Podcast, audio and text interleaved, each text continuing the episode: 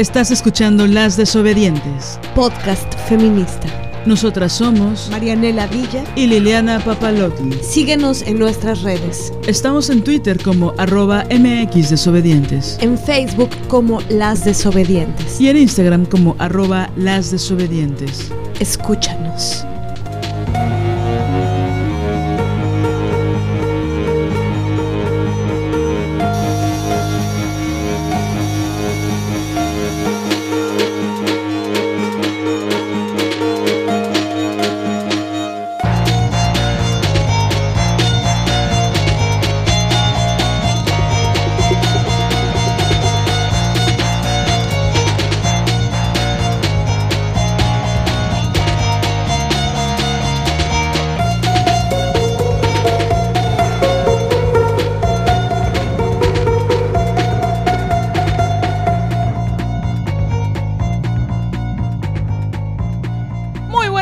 Noches, madrugadas calurosas, tardes calurosas y mañanas calurosas. ¿Cómo están? Si en este momento sientes frío, no me caes bien.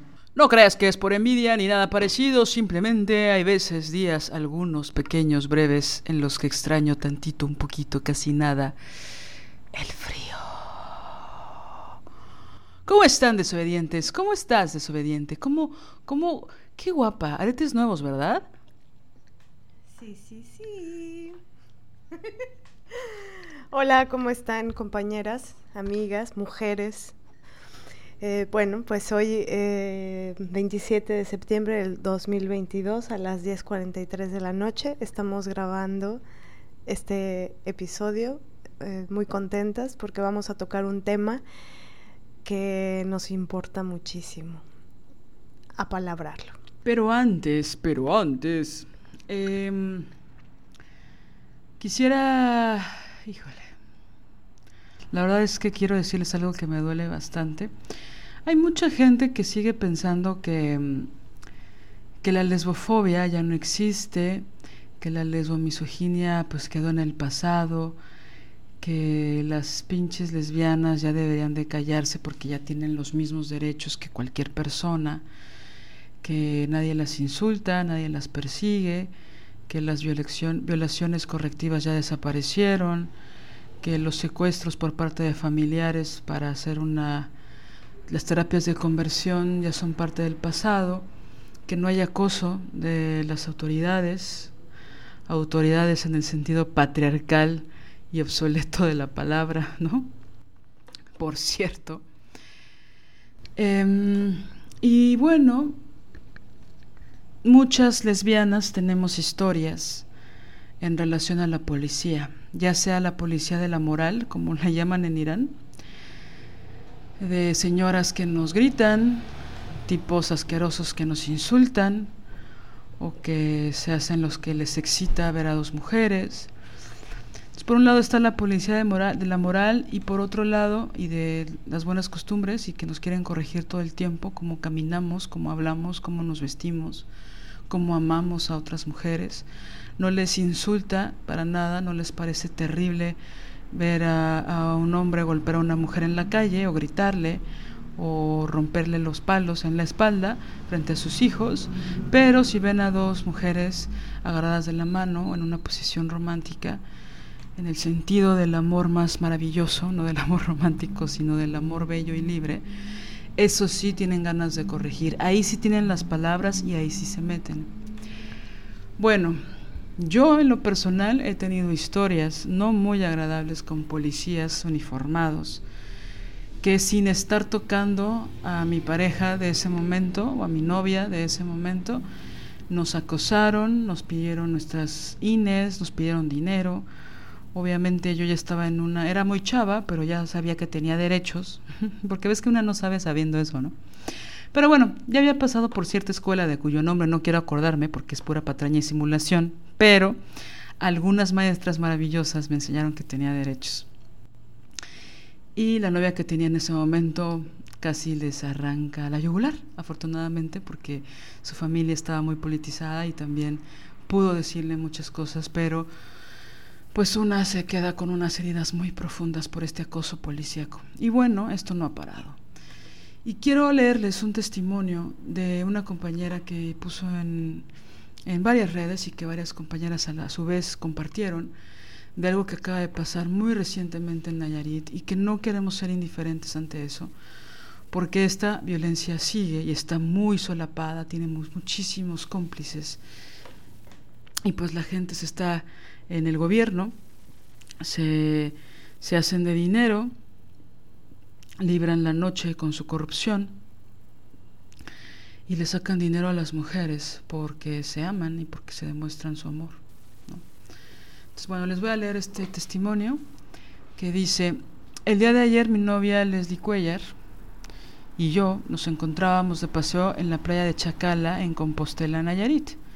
No estábamos haciendo nada indebido, solamente estábamos sentadas en la orilla del mar. Perdón, aquí voy a hacer una pausa. Como una, como lesbiana, tiene que especificar, ¿no? Para no perder su credibilidad. O sea, una tiene que especificar que no te estabas besando o que no estabas medio teniendo relaciones sexuales en la playa, ¿no? Como se pensaría de una pareja heterosexual, ¿no? Ahora que fue el carnaval en Veracruz, no podías ni asomarte a las playas porque estaban todas las parejas ahí cogiendo literal en la playa, ¿no? Y nadie les dijo nada. También quiero hacer esa comparación, porque si hubieran sido un chico y una chica, no habría tema. Esto jamás hubiera pasado. Bueno, regreso. Eh, no estábamos haciendo nada indebido, solamente estábamos sentadas en la orilla del mar. De repente llegaron cuatro policías, tres hombres y una mujer, los que están en la fotografía de abajo, porque esta es una publicación en Facebook. Y con uso de fuerza esposaron a mi novia y se la llevaron. Yo les pregunté que por qué se la estaban llevando y me dijeron que por tocamientos indebidos, que la gente se estaba quejando de nuestra presencia. Lo cual es mentira, pues de haber sido así nos hubieran llevado ambas. Los policías jamás dieron su nombre, no le dijeron sus derechos, no me dejaron acompañarla y nunca me dijeron a dónde se la estaban llevando. Durante el trayecto de la playa a la comandancia, uno de los policías estuvo acosando a mi novia, le iba acariciando la pierna con su pie, a lo que ella lo pateó y el güey la amenazó. Textualmente le dijo, ahora sí vas a valer madre. Se la llevaron a la comandancia sin zapatos, mojada, en traje de baño, y la encerraron no le permitieron hacer una llamada, no le leyeron sus derechos, no le dijeron si había que pagar multa, nada. Ninguna información, solo la encerraron. Yo en la playa me acerqué a la caseta de seguridad para que me dieran información de a dónde se la habían llevado y no me dieron información, solo se burlaron y me dijeron que averiguara yo misma. Le llamé a la compañera Giselle de Anda, o Giselle de Anda, y ella fue la que averiguó dónde estaba mi novia, el número de patrulla y la dirección. Tomé un taxi y me fui para allá. Llegué y el comandante fue muy grosero, me empujó y no me dejó verla, ni siquiera darle sus zapatos y ropa seca. Se tuvo que conseguir el dinero para poder sacarla, pero en todo momento fueron déspotas. Cuando pagué la multa, en la papeleta que me dieron decía que la habían detenido por beber bebidas embriagantes en la vía pública, lo cual es mentira y hay testigos. Esta situación no fue otra cosa más que puritita lesbofobia y discriminación, y esto no se puede quedar así. Exigimos al gobierno de Nayarit que haga algo y que de alguna manera repare el daño en nuestra contra. Estas cosas no pueden seguir pasando, compañeras, las lesbianas existimos porque resistimos. Ahí acaba el testimonio de esta compañera que no tengo el nombre porque en la publicación no, no bueno, no está su nombre, está como Mérida RF.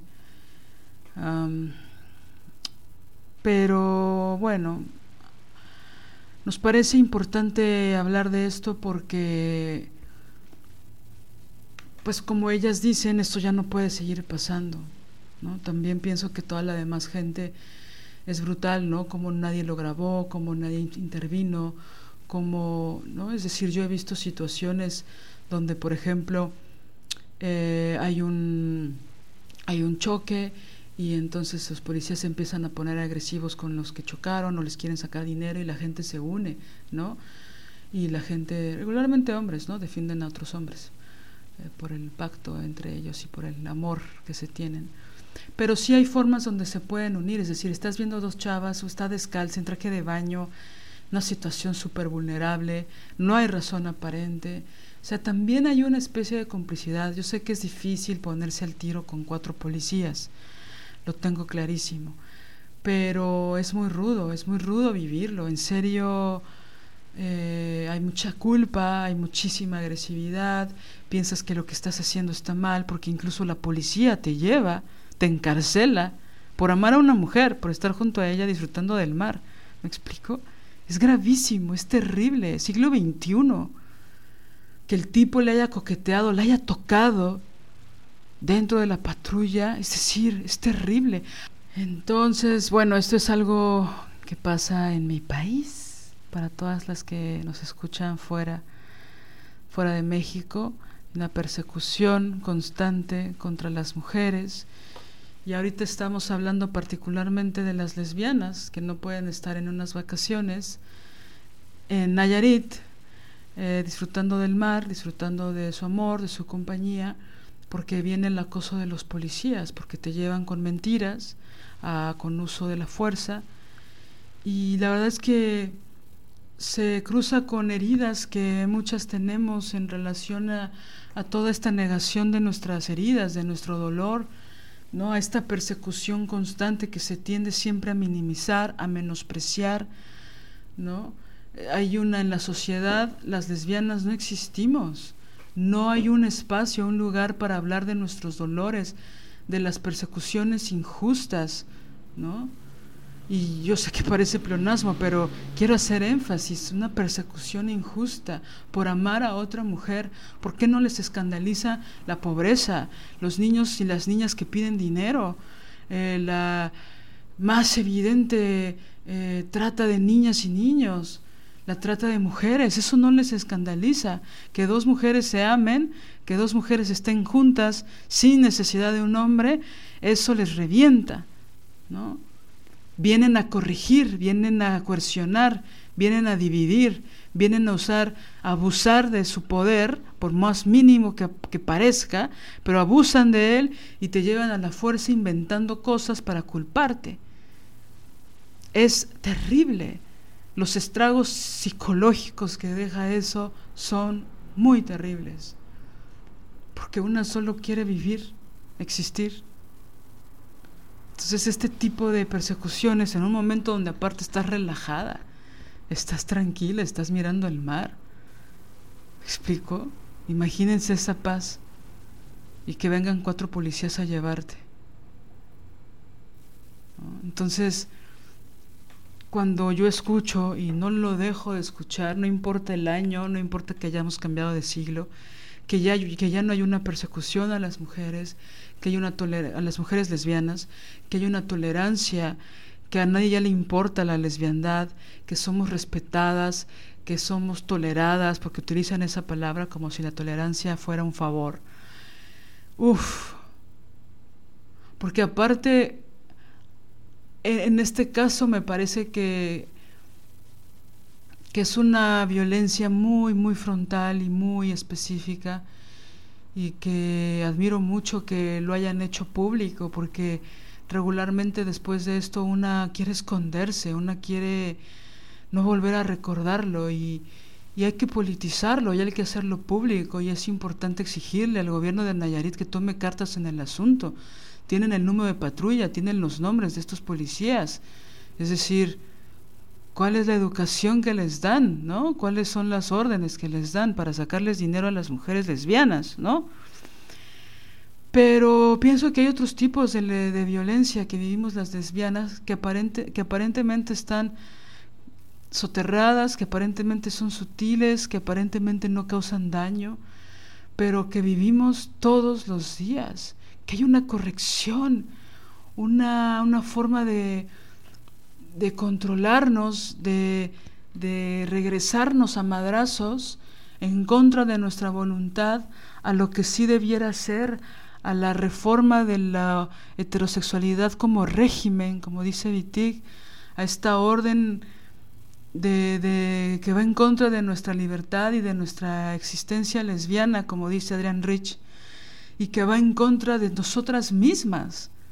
Y puede ser el tipo de la tienda, el vecino, puede ser tu primo, puede ser tu papá, puede ser un desconocido que no sabe nada de tu historia, de tu memoria, de tu existencia, que no te conoce a profundidad, que no sabe nada de ti, pero que le caga cómo vistes, le caga cómo caminas, le caga tu existencia, porque no, porque no bajas la mirada cuando él te mira, porque no le sonríes de forma obligada para que no te mate, para que no te viole, para que no te golpeen, para que no te griten.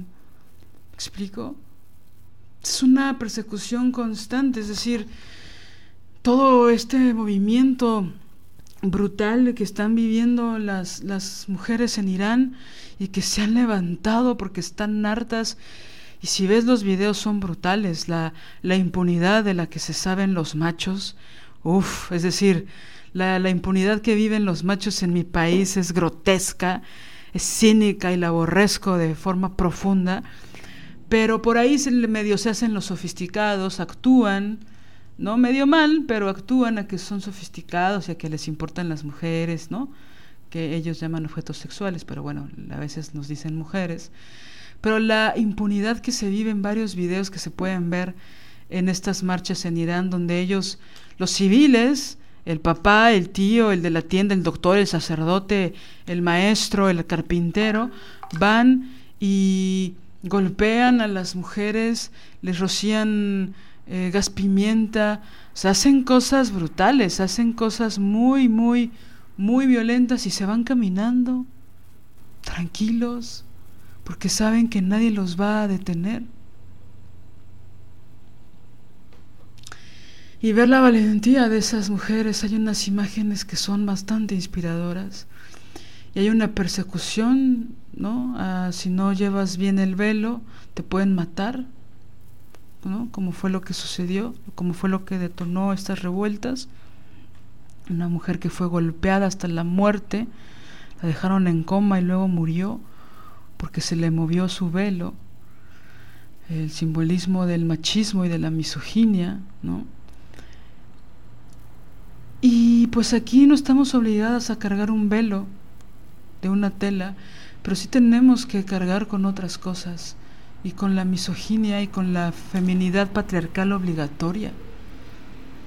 Y estamos cansadas, compañeras, amigas, amigas, estamos hartas, cansadas de la persecución a las lesbianas, de los gestos, de la intimidación, de los acercamientos con agresividad, de las miradas, porque te miran como si te quisieran matar. Esa es esa, esa, ese es lo que una siente en el cuerpo. Y es tan constante que recuperarse de eso cuesta.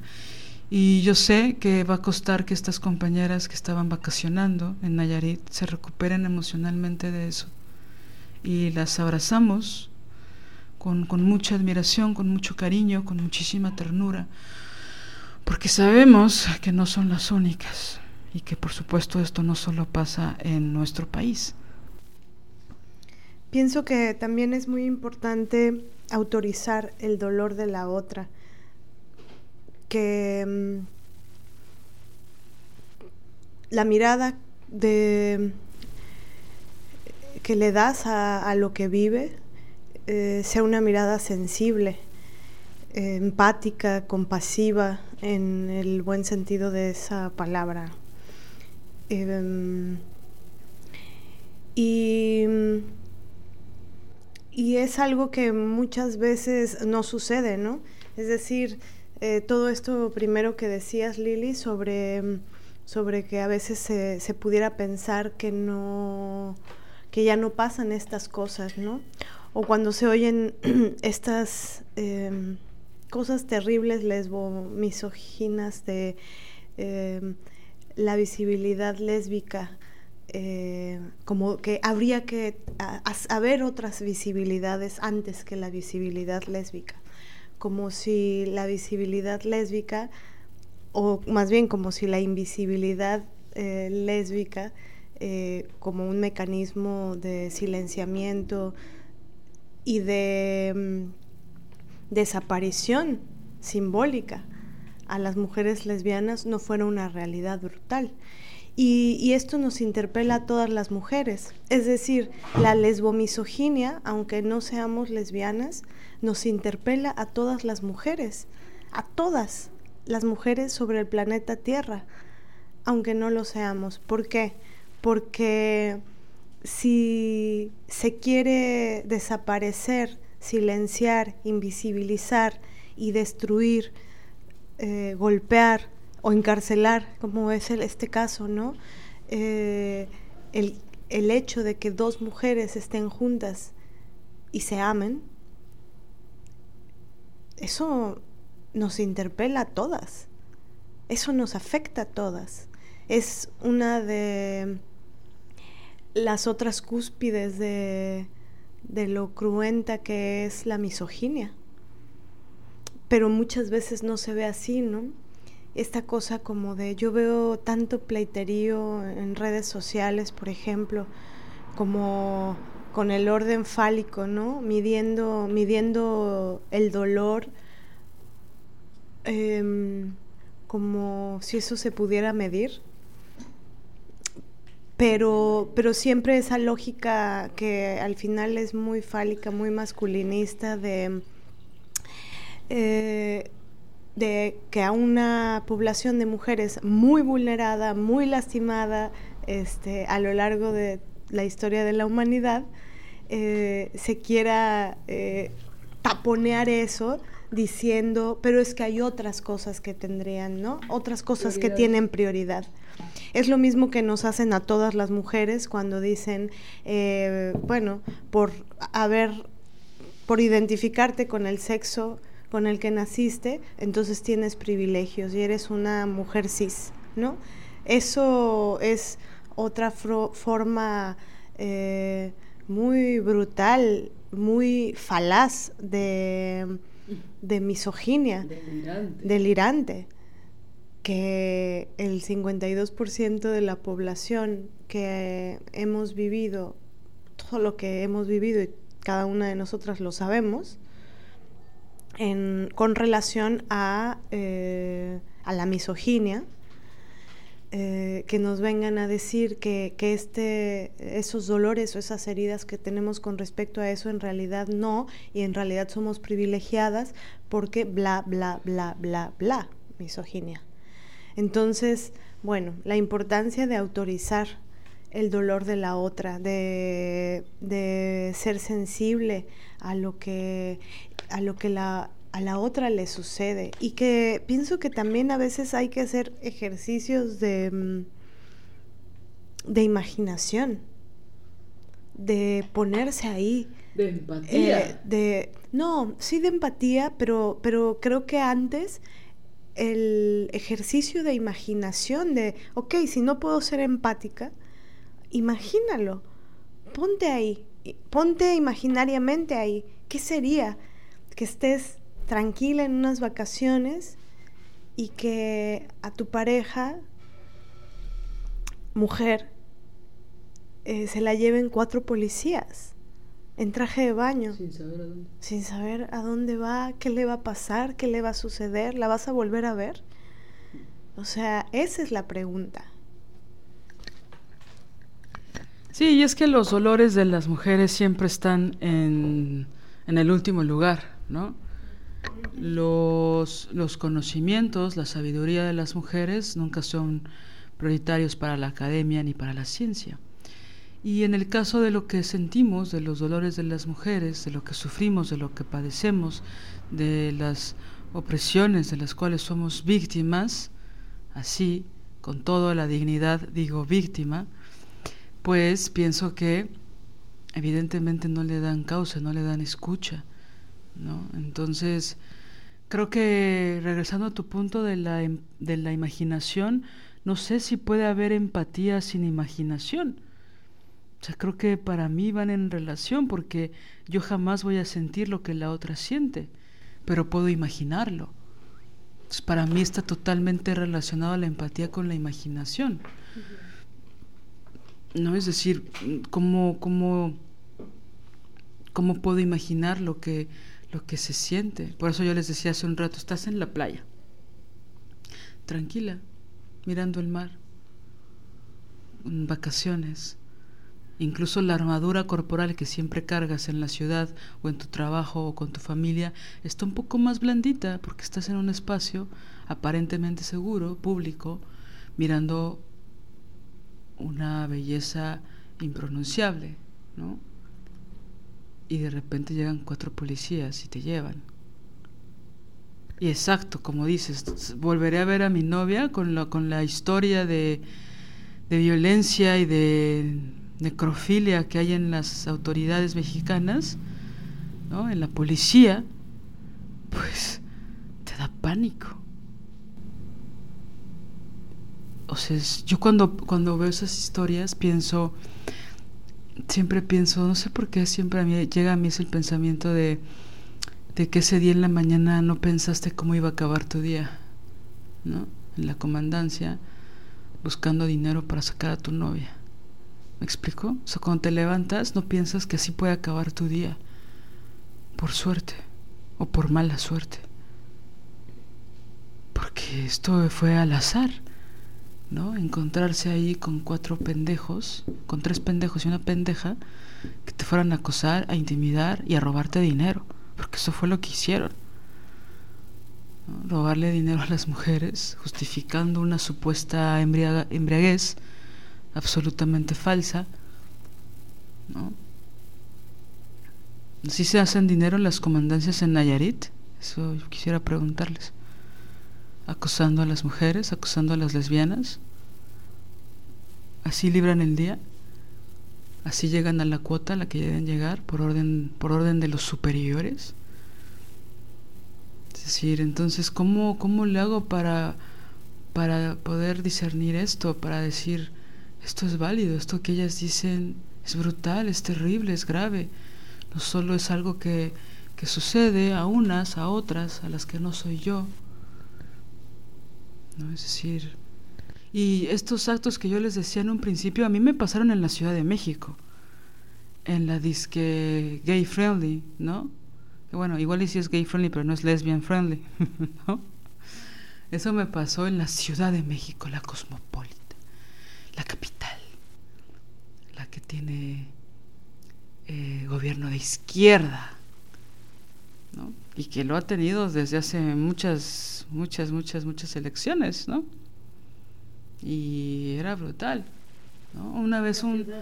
Sí, sí, sí, una vez un, un, policía nos empezó a acosar a una novia y a mí, y bueno, obviamente les dijimos, pues imagínense, ¿no? La desobediencia, pues siempre ahí eh, sobresaliendo. Y les dijimos muchas cosas y tal. Creo que esto ya lo había comentado, pero bueno, siempre hay alguien que lo va a escuchar por primera vez y em, se fueron como que no nos pudieron chingar, no nos pudieron sacar dinero, ni siquiera nos asustaron, bueno, aparentemente porque obviamente nos asustaron, nos violentaron, nos amedrentaron, pero... Y ellos cerraron diciendo, vámonos pareja, ¿no? Un pendejo le dijo a otro de dos, vámonos, este pareja, igual y ni señoritas son. porque bueno, nos dijeron lesbianas y pues eso no nos asustó. Tal vez que no nos que nos dijeran que no somos señoritas, que no somos hijas de familia, a pesar de que las dos lo éramos, ¿no? Que no valíamos nada, que somos, o sea, ¿qué, quiso decir? ¿Que éramos putas? ¿Qué es no ser una señorita? ¿Ser una lesbiana? ¿Es eso? ¿no? el pavor, ¿no? el pavor de no ser una señorita. Entonces, bueno, lamento iniciar el podcast con esta información, pero es importantísimo porque lo que pasó en Nayarit es grave, es terrible. Como dicen las compañeras, el gobierno tiene que reparar algo, por lo menos dos cosas, regresar el dinero y pedir una disculpa pública. Ya si quisieran hacer algo mucho más profundo y complejo, pues bueno, tendrían que ir con especialistas a educar a estos primates, ¿no? Pero bueno, eso es mucho pedir porque no hay presupuesto, porque nunca lo hay, nunca hay interés por la existencia lesbiana y bueno, tampoco las mujeres son, como dirían ellos, santas de su devoción, menos las lesbianas, ¿no? Y bueno, Estoy encabronada, la verdad, estoy muy dolida. ¿no? Esto, como les decía, remueve fibras en mí de desautorización de mi dolor. ¿no? y de mi angustia que lleva par de décadas por lo menos, poco más en realidad, pero bueno, ¿no? un par de décadas que no es poco. Y que sé que a muchas lesbianas que nos escuchan, perdón, también les remueve ¿no? estas experiencias. Por eso una es difícil que una diga públicamente que es lesbiana. Por eso da tanto miedo, por eso da pánico. Porque una tiene que darse autoridad como lesbiana muchas veces a lo largo de su vida y en muchos espacios.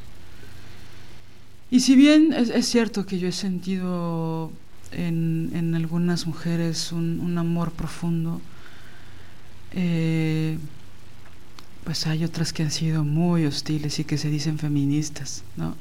que han sido muy hostiles conmigo por ser lesbiana. Que dicen, hermana, yo te creo, pero solo si eres heterosexual, no si eres lesbiana, por ejemplo. Pero bueno, hoy vamos a hablar de un tema que se ha colado en otros episodios. Es algo, es un tema que nos interesa muchísimo, que ha tenido varios matices de muchos, muchos, muchos colores a lo largo de, de estos más de 70 episodios, que me encanta decirlo. más de 70 episodios, imagínate. Tú y yo, en este estudio, en la puerta de Veracruza, junto al mar, creando un espacio de confesión, de valentía, guion, vulnerabilidad, de, biografía, de autobiografía, de documento, de libertad, de crítica. Más de 70 episodios. Es, es, alucinante. Y cada vez más lo escuchan, cada vez más mujeres lo recomiendan a otras mujeres. Es algo que nos apasiona, que nos mueve el corazón, que nos hace que lata más rápido y más fuerte. Y, sin duda es como hacer un cardio, ¿no? Es, esta emoción que se siente en este músculo maravilloso.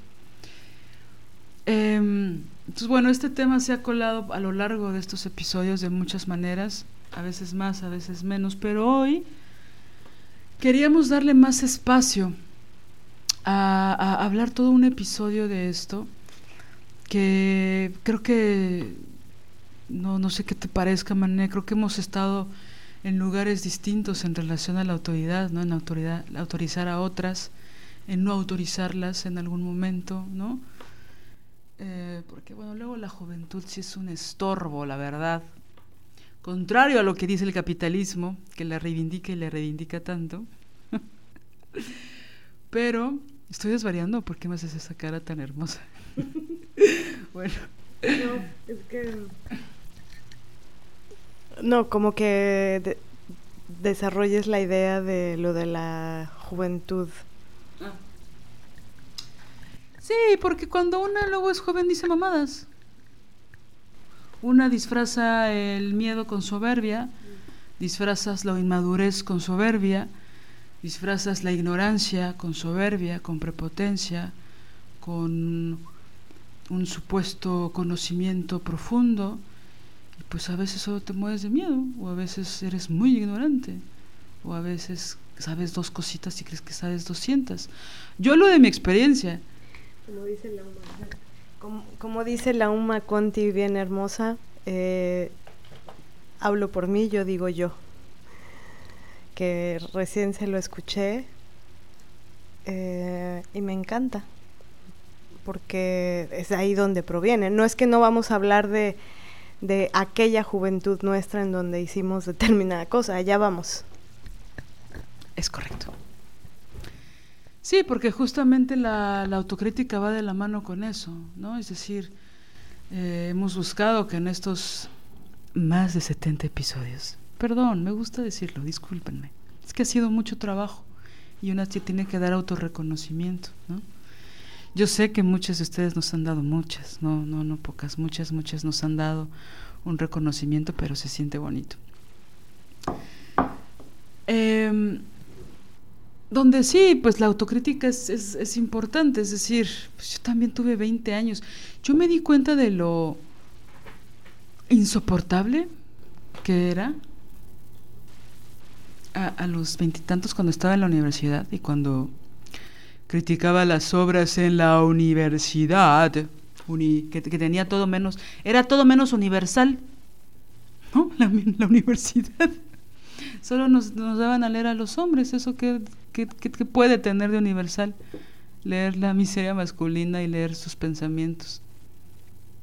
Que no sé, no sé si decirles pensamientos, pero bueno, ese es otro tema. La cosa es que había salido ya habían pasado algunos años y escuché a, un pendejo que por cierto salió en el mito, pero bueno, en ese tiempo estaba, era cercano. Y lo escuché hablar de una obra, cómo la criticó. Él estaba estudiando en Lenat, todavía era estudiante. Creo que estaba en tercer año. Y lo escuché y dije, ¡ah!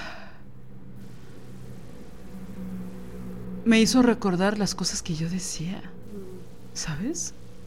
Y bueno, él no ha dejado de ser un pendejo, yo sí, pero... pero, ¿sabes? O sea, fue como verlo, ver, esta falsa grandilocuencia, esta falsa profundidad, eh, argumentos apócrifos llenos de, una falsa teoría incluso, que, creo que, muchas veces la, la, academia nos llena de esos lugares, ¿no? que en la teoría suena bien, pero que en la práctica es absolutamente lejos, distinto, ¿no? Es otro polo. La teoría puede sonar bien en la ilustración en el siglo XIX, cuando eres blanco y europeo, pero en la práctica no suena así, no funciona así el mundo, ¿no? Entonces, cuando uno empieza a defender esas mentiras, sintiéndose más, más que las otras personas, pues empiezas, ¿no? Lo, empiezas, lo empiezas a escuchar y te empieza a hacer ruido y pues no sé, quieres vomitar o algo así. Pero bueno, entonces el, el, tema es este que, del que habla Lili. Em, tiene que ver con la autoridad, em, pero la autoridad eh, femenina, la autoridad que, le damos a las otras mujeres.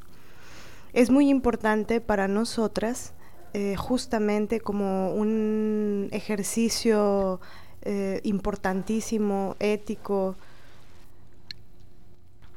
em, el, mencionar el de dónde proviene, eh, de, dónde, de dónde proviene este tema, cómo, cómo es que llegamos a nombrarlo así, cuál es la la línea, eh, la genealógica, quiénes fueron las maestras que nos hicieron una transmisión de un saber eh, y de, una, de un trabajo profundísimo em, de pensamiento y sensible con respecto a este tema y que les ha llevado mucho tiempo, muchos años estudiarlo y, y luego crear las formas de transmitirlo.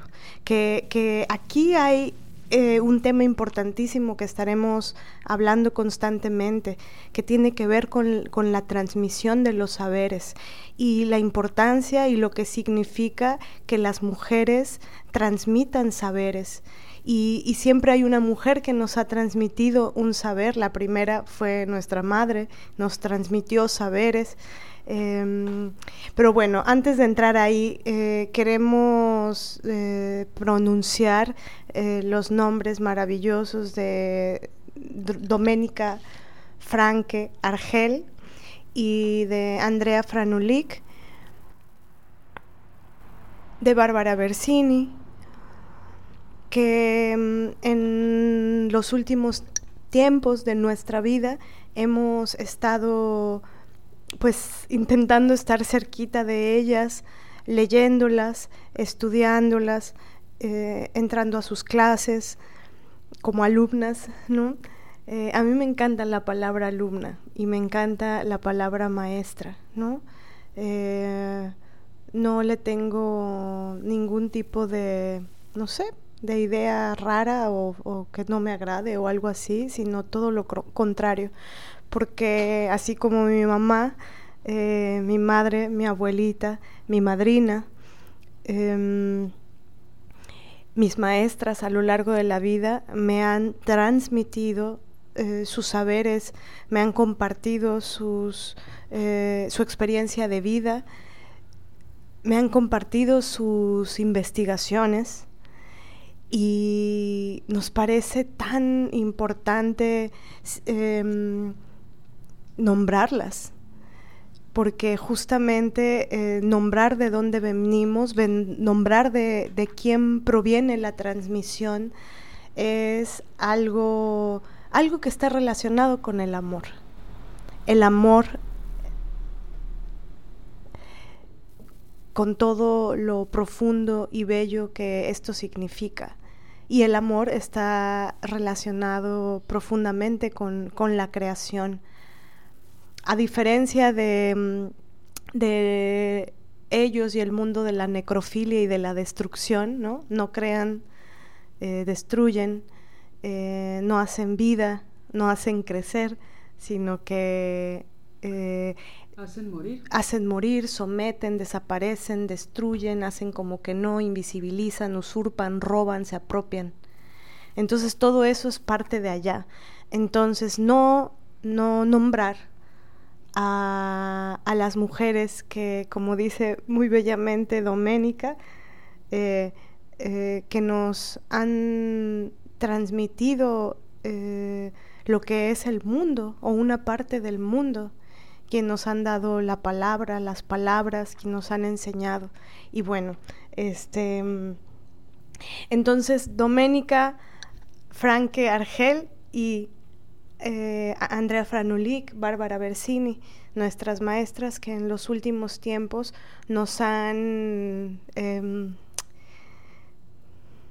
me conmueve mucho decirlo porque nos han eh, ayudado a, que haya una revolución simbólica, como lo dice Doménica también, ¿no? Nos han, a mí me, ha, hecho sentir, me han hecho sentir que, que eso que tanto dijimos en otros espacios, en otros tiempos, eh, de otro mundo es posible, eh, me hace pensar que otro mundo es posible para nosotras, las mujeres. Entonces, bueno, em, dicho esto, em, queremos entrar a un tema que en realidad es muy tiernito para nosotras. Es un, es un tema que está tiernito, así me gusta esa palabra, en el, en el sentido de como cuando una plantita retoña y es tiernita y la ves así pequeñitita, ¿no?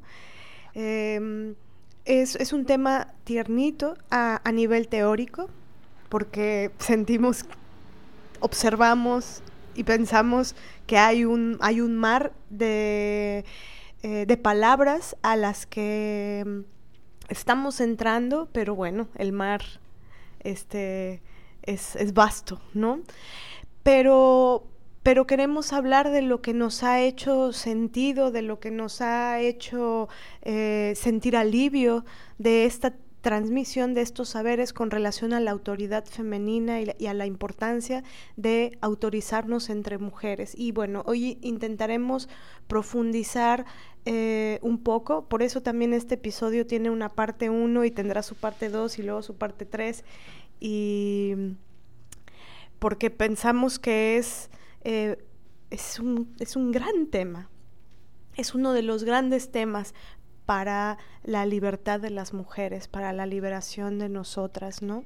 Este, y hoy lo anclaremos mucho a nuestras entrañas, a nuestra carne, a nuestro corazón, a, que aunque esté tiernito a nivel teórico, eh, eso no quiere decir que a nivel experiencia de vida no tengamos una eh, pues un huracán adentro con respecto a este tema.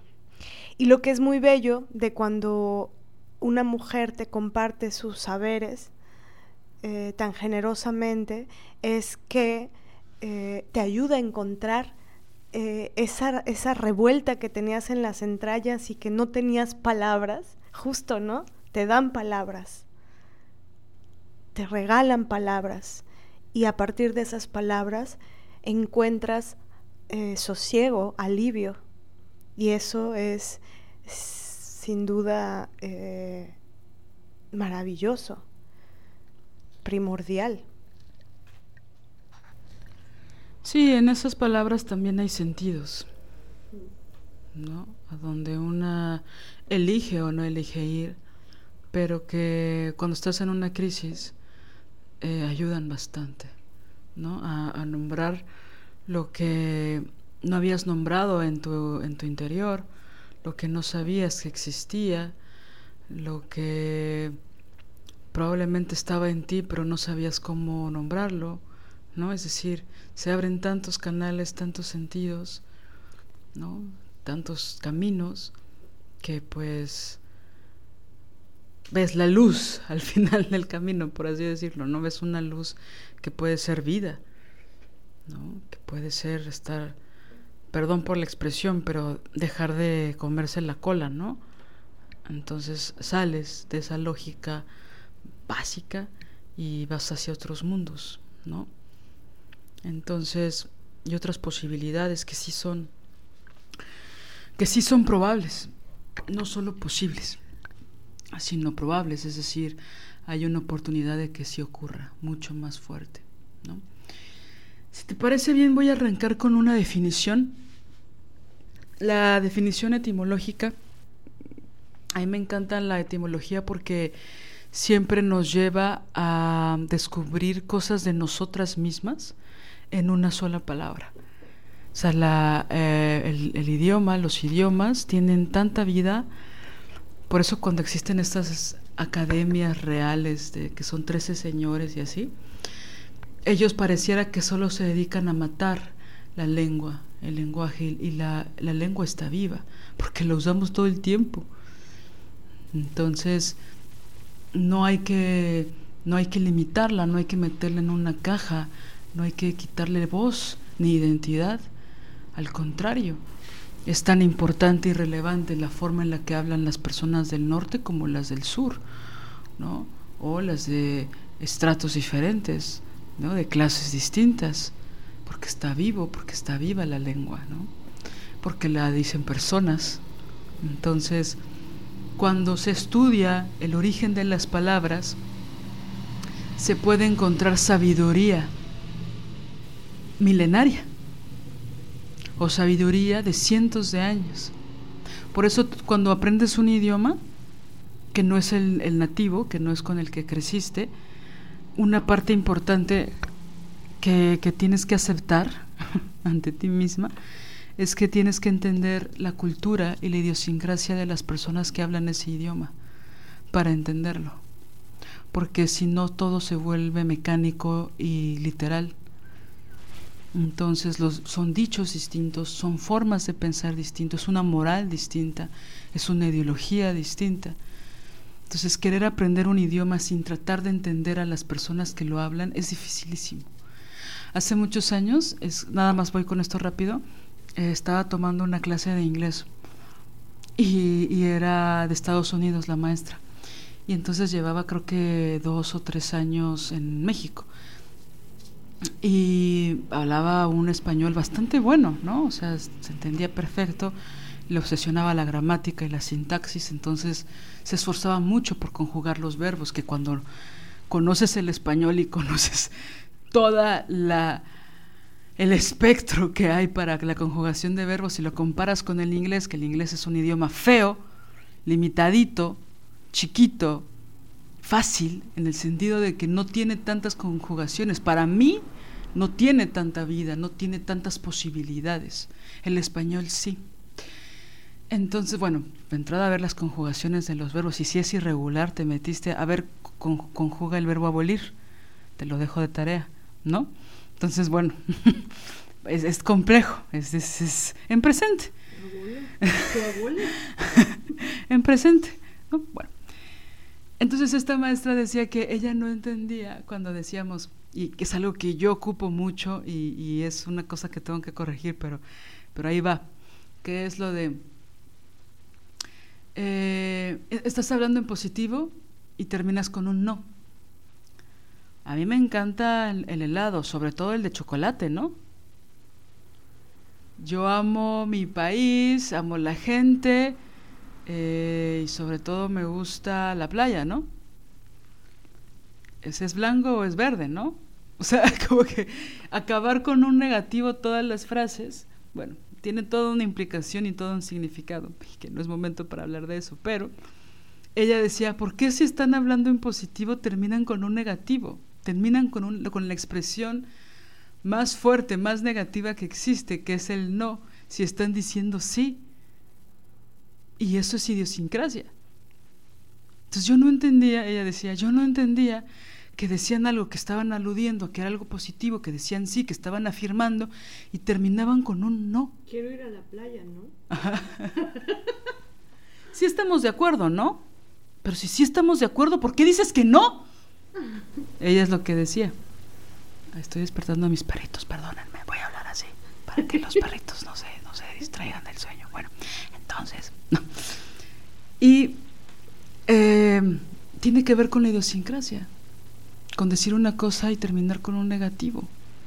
En los dichos está toda la, ideología y toda la moral de una población o de una forma de pensar, ¿no? Digo, a grandes rasgos, obviamente, ¿no? Somos una particularidad súper compleja, pero los dichos pueden hablar perfectamente de la cultura. Bueno, hago toda esta introducción para decir que una palabra puede tener, ha cambiado su significado a lo largo del tiempo. Lo que significaba una cosa puede significar totalmente lo opuesto 100 años después o 500 años después. Antes el cinismo estaba relacionado con la libertad.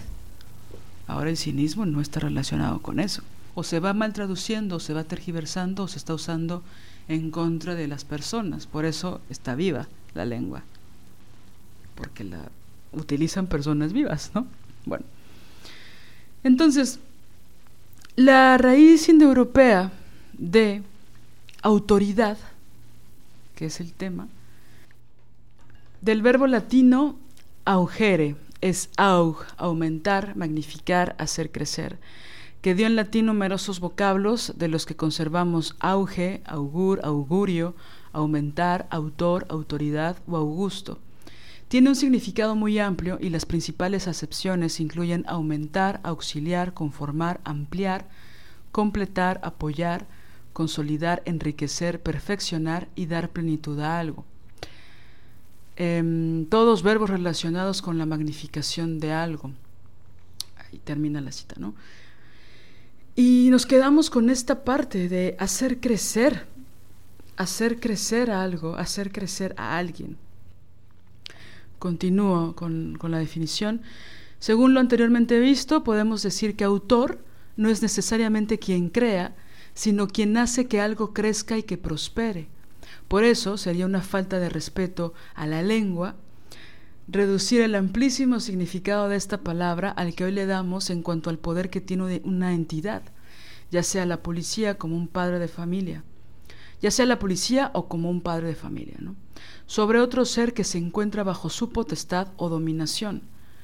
Hemos dicho que Ujeres significa fomentar el buen crecimiento de algo o alguien, el autor que tiene autoridad sobre dicho objeto o persona, voy a decir autora, si me permiten, es la encargada de garantizar su progreso adecuado. Entonces tendrá autoritas, una profesora, si su enseñanza es amplia, si eh, consolida y da plenitud al alumno en su proceso de desarrollo intelectual personal.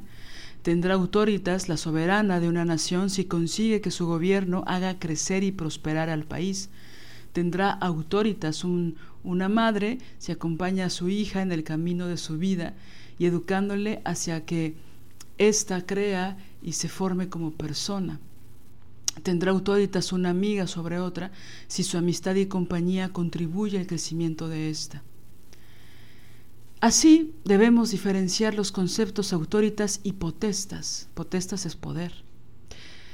La autoridad reside en el conocimiento de la alumna, de la hija, de la amiga, para las cuales la acción de otro sujeto o de la otra supone una oportunidad de crecimiento. En otras palabras, mis madres, mis padres, mis amigas tendrán autoritas sobre mí en la medida en que yo reconozca que su presencia en mi vida es un bien y supone un crecimiento como persona.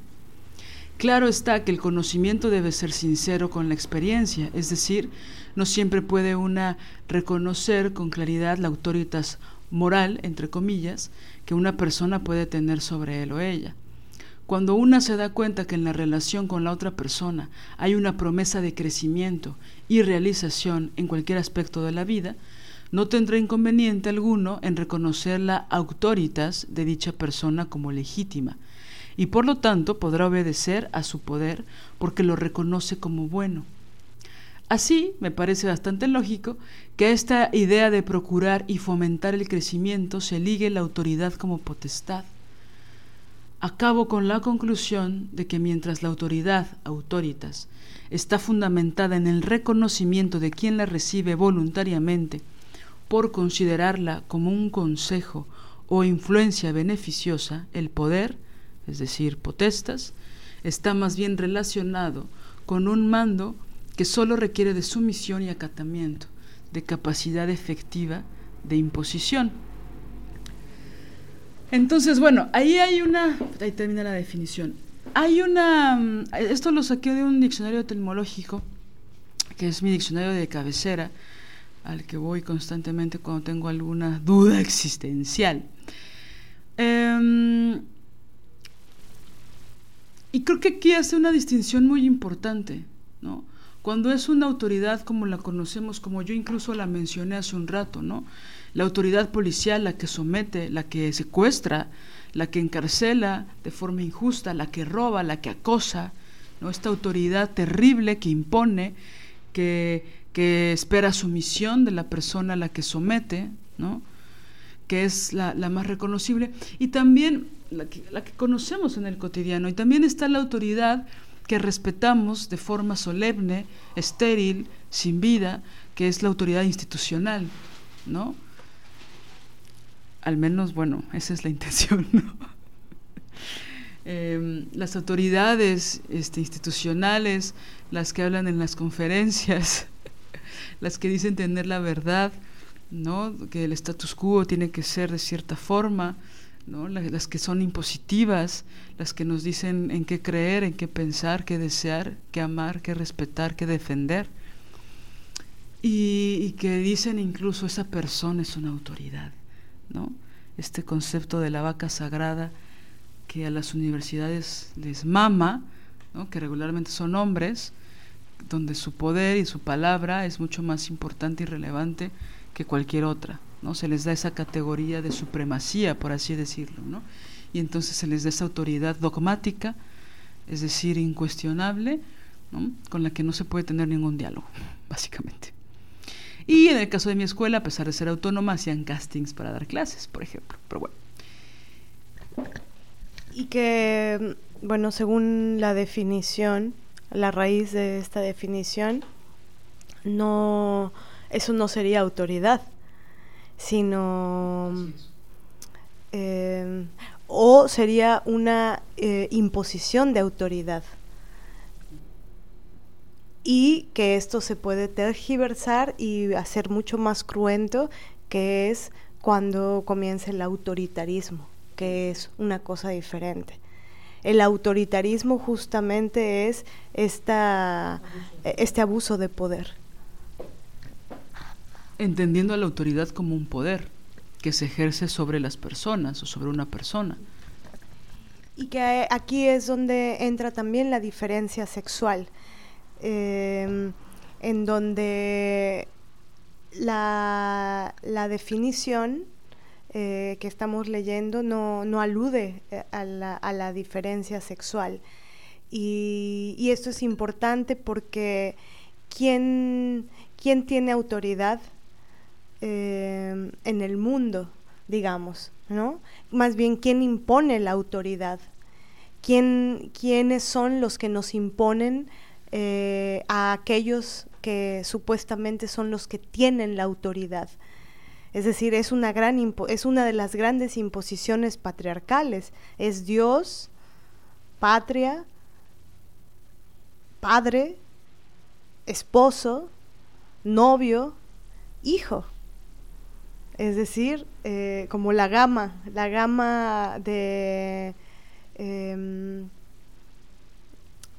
pues de hombres em, que nos imponen y ahí bueno todo y todo lo que lo que lo que eso conlleva entonces eh, quisiéramos también eh, comenzar a hablar de todos los procesos de desautorización justamente. Pero bueno, antes nada más para volver a hacer la aclaración, ¿no? De el tema de que la autoridad, desde donde la vamos a, mirar, eh, tiene una perspectiva feminista radical de la diferencia sexual, ¿no? Es decir, Em, esta particularidad es importante porque justamente eh, esta palabra la ha tergiversado el patriarcado mismo. Se la ha apropiado y la ha tergiversado y la ha llevado a eso, a los lugares más cruentos.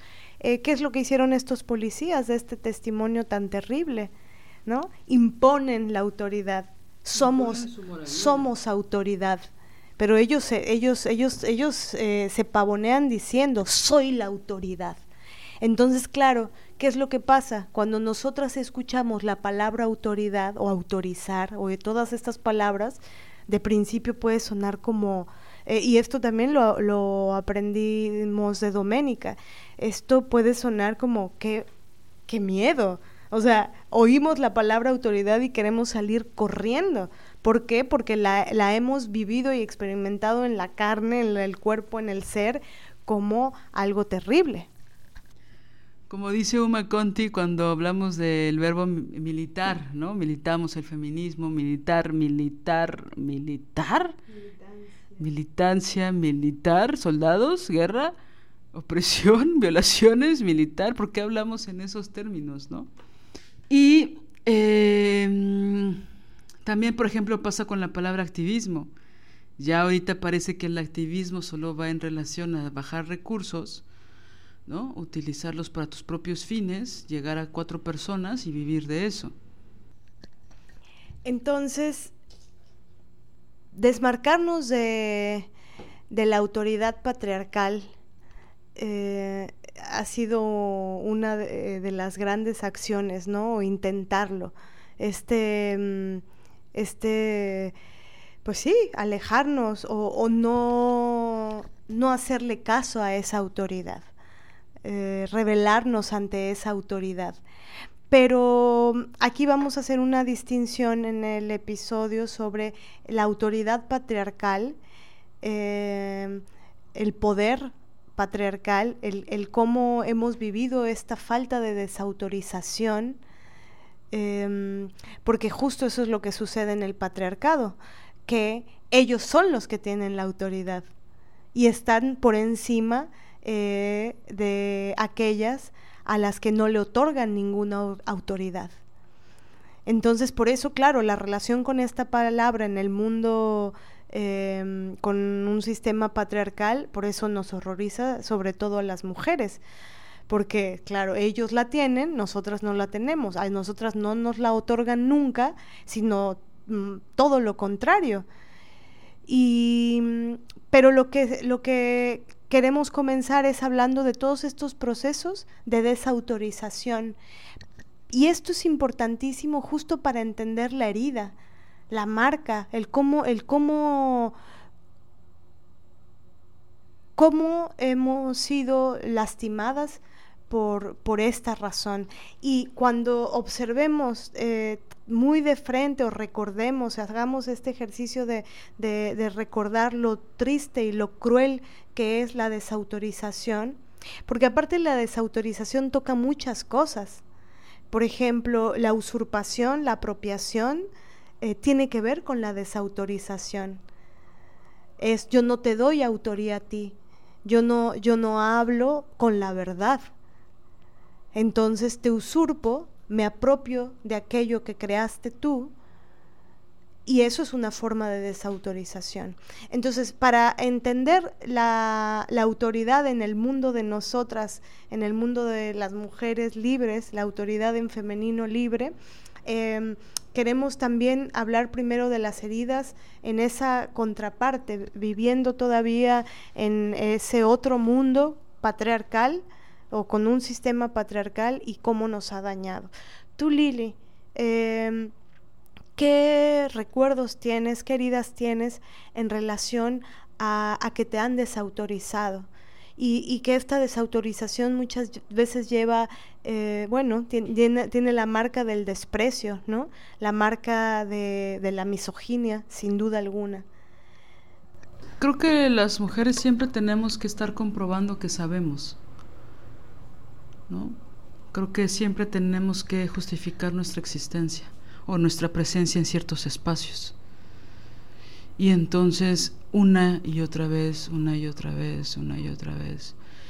Y entonces si una no se da autoridad a sí misma, te pueden machacar y te pueden hacer pedazos. Entonces es algo que al principio era muy inconsciente de eso, no sabía que, que me ponían en esa situación, sobre todo cuando empezaba a tener pensamiento propio. ¿No? Empezaba a, criticar cosas, a no estar de acuerdo, a disentir. Entonces ahí empezaron los problemas, que eso fue en la adolescencia, ¿no?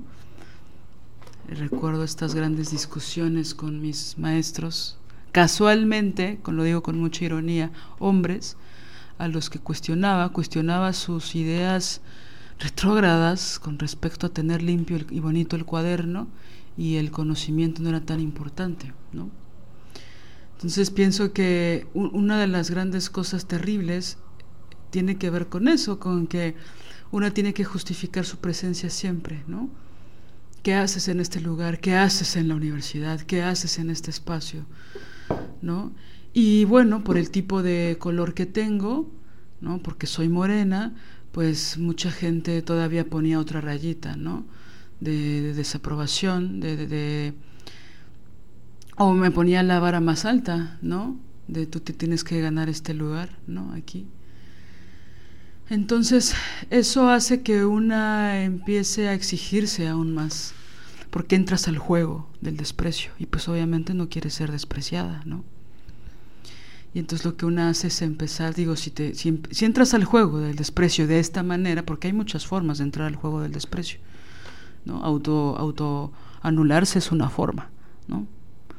Pero, y hay muchas, pero yo quería como, no, mm, pertenecer, quería al final del día ser amada, ¿no? Ser respetada por mi pensamiento, por mis ideas, por cuestionar. Eh, y creo que alguien que me ayudó mucho, después ya no le gustaba tanto, pero que, que siempre me apoyó en creer en mi inteligencia fue mi mamá, ¿no? Ella me hacía unos comentarios como que eran muy halagadores, ¿no? Sobre todo en mi adolescencia, insisto, que yo empecé como a decir, voy a tomar la palabra, ¿no? Porque entras en este momento donde ya no eres niña, pero tampoco eres adulta, pero entras en el juego de, de la adultocracia donde pues tal vez lo que digas no va a ser tan importante. Pero bueno, y alguien que me certificaba, que me daba autoridad, era mi mamá, ¿no? Y que ella, yo nunca lo sentí como, o no lo sentí solamente como, esa es mi hija, ¿no? O es porque mi hija sabe y es inteligente. No, ella me, me agarraba en privado y me decía, con una, con una sorpresa que la conmovía, o así yo lo sentía, así me lo hacía sentir, como de, wow, qué inteligente esto que acabas de decir. Lo recuerdo mucho en un, en un momento donde iba a haber una, hubo unas elecciones en Estados Unidos y estaban mis papás viendo un noticiero de este pendejo de López Dóriga y él hacía como que lo veían un rato, ¿no? Para ver qué mentiras decía o qué cosa pasaba en el mundo, ¿no? Aunque la verdad es que mi mamá lo veía con mucho desprecio, ¿no? Porque siempre ha sido el, la, o bueno, fue durante mucho tiempo la voz del, de los que tenían el poder, ¿no? Pero bueno, entonces este pendejo siempre hacía una encuesta, ¿no? En el, a lo largo del noticiero, donde decía, este, ¿usted qué opina? ¿Tal o tal? ¿Usted qué opina? ¿No? Entonces tal o tal. Y en ese momento fue cuando hicieron un fraude a, Al Gore, que se quedó Bush. Y la pero todavía estaban, ahora sí que estaban haciendo el voto por voto gringo y no sabían todavía quién era el presidente, ¿no? Y entonces la pregunta era, y pues había una lucha, digo, ahí el, el fanático de Michael Moore tiene un documental muy interesante que habla de eso, de cómo le hicieron de chivo los tamales al Gore, ¿no? Y este, y entonces este pendejo de López Dóriga decía, usted, con, o sea, ¿cómo cree que a México nos va a convenir más si es Al Gore el, el, el presidente? No, ¿cómo era la pregunta? No, perdón, miento. La pregunta era, ¿cómo cree que nos va a ir con este nuevo presidente? Una cosa así. Porque bueno, para mis amigas que no viven de patio trasero de Estados Unidos, quien gane en la presidencia, digo, yo sé que afecta a todo el mundo, pero luego hay unas amigas que no viven cerca de Estados Unidos y dicen, ay, ¿por qué se trauman los mexicanos y las mexicanas con el gobierno de Estados Unidos? Y es que, ajá, no saben que, por ejemplo, ahorita, perdón que haga este paréntesis, pero me parece relevante, este, el gobierno dijo que ya va a estar prohibido, porque no sé si tú sabes, amiga, pero se cosecha y se siembra, perdón, se siembra y se cosecha en ese orden mucho maíz que es transgénico en este país. Mucho. Pregúntenle a la gente de Jalisco, de Guerrero, de Sinaloa, las semillas son transgénicas. Y pues se consumen porque son baratas, ¿no? Básicamente. Y entonces ya hay una orden presidencial de que ya no quiere el presidente en turno seguir comprando semillas transgénicas. Y entonces, literal, los empresarios gringos, porque aparte no sé si sabes, pero todo el maíz que entra a México es importado.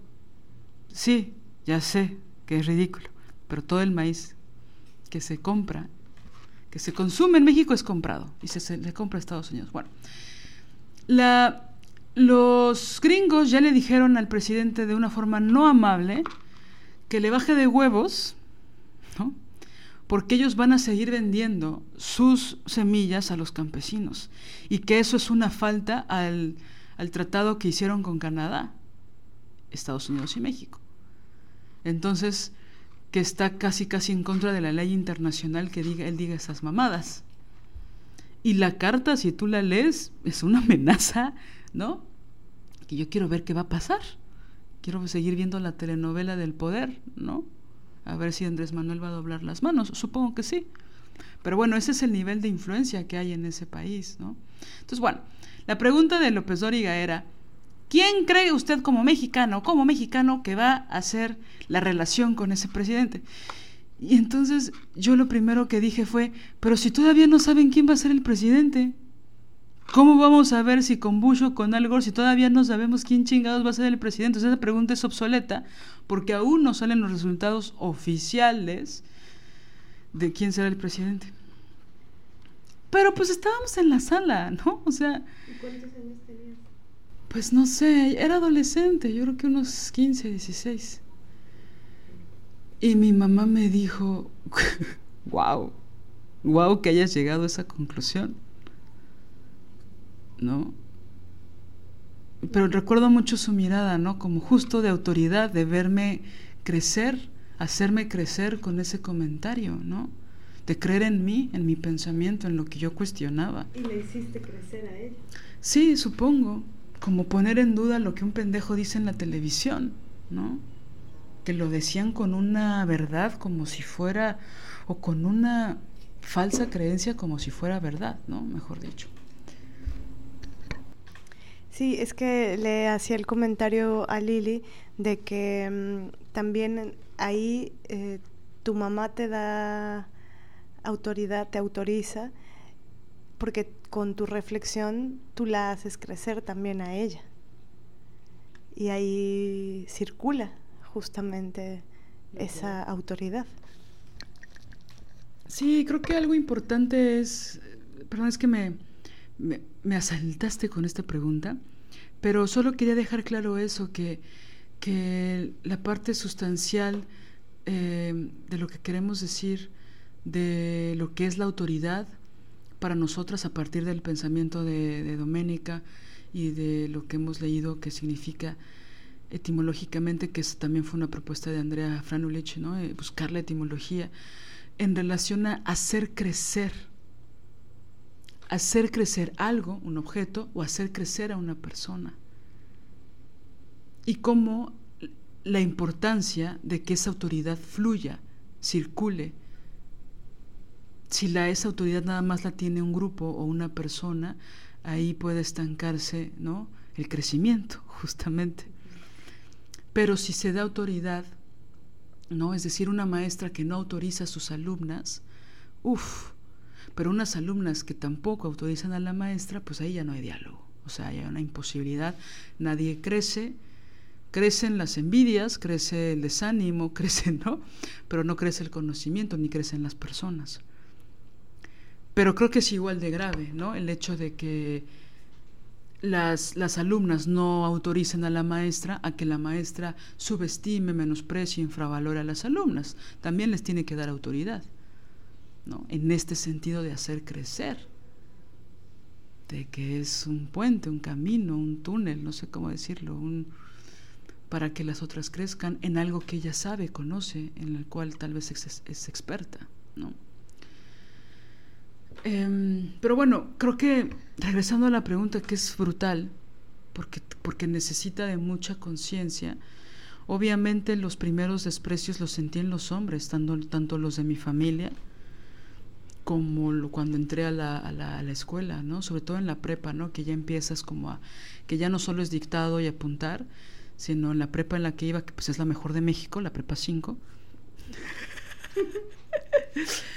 no es cierto, es broma que por cierto en este momento tienen a la mejor maestra de teatro, la Prepa 5. En este momento se cagan las alumnas y los alumnos con la mejor maestra de teatro que se llama Frida Rojas. Pero bueno, este ahí ya empiezas a articular y a pensar y a decir pensamientos, a decir no lo que lo que crees, lo que tal. Y recuerdo que ahí ya mis compañeritos estaban, a los 15 años ya se sentían dueños de la verdad, sabían todo de la Segunda Guerra Mundial.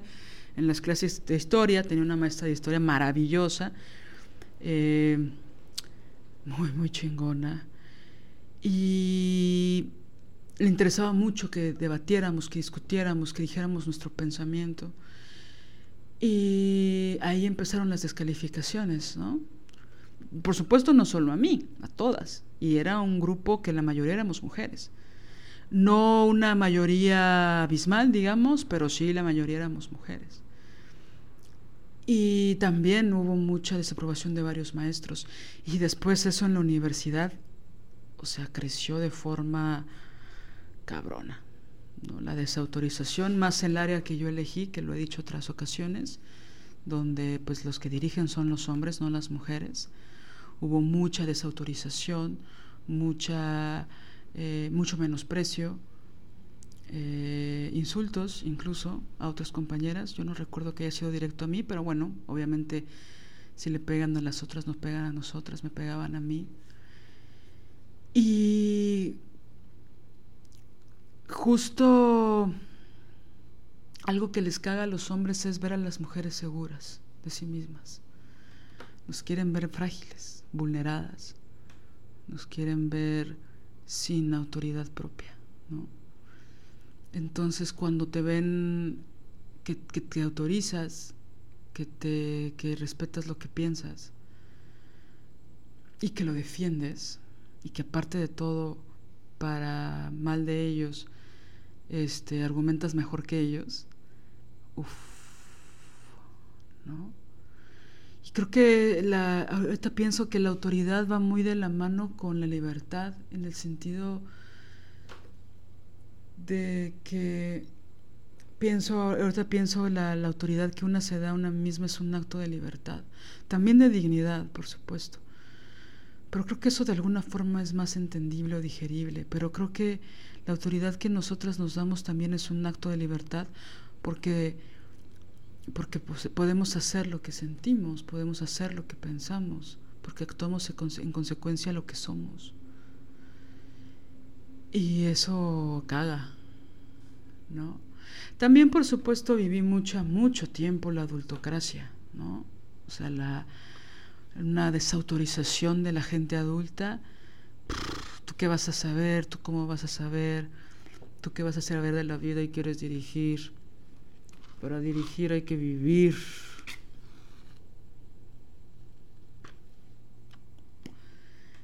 ¿Qué vas a contar si no has vivido? Eso me decían, ¿no? Como si en la niñez uno no hubiera vivido un chingo de cosas, por decir algo, ¿no? Es decir, no quiero sonar soberbia con eso. Lo que quiero decir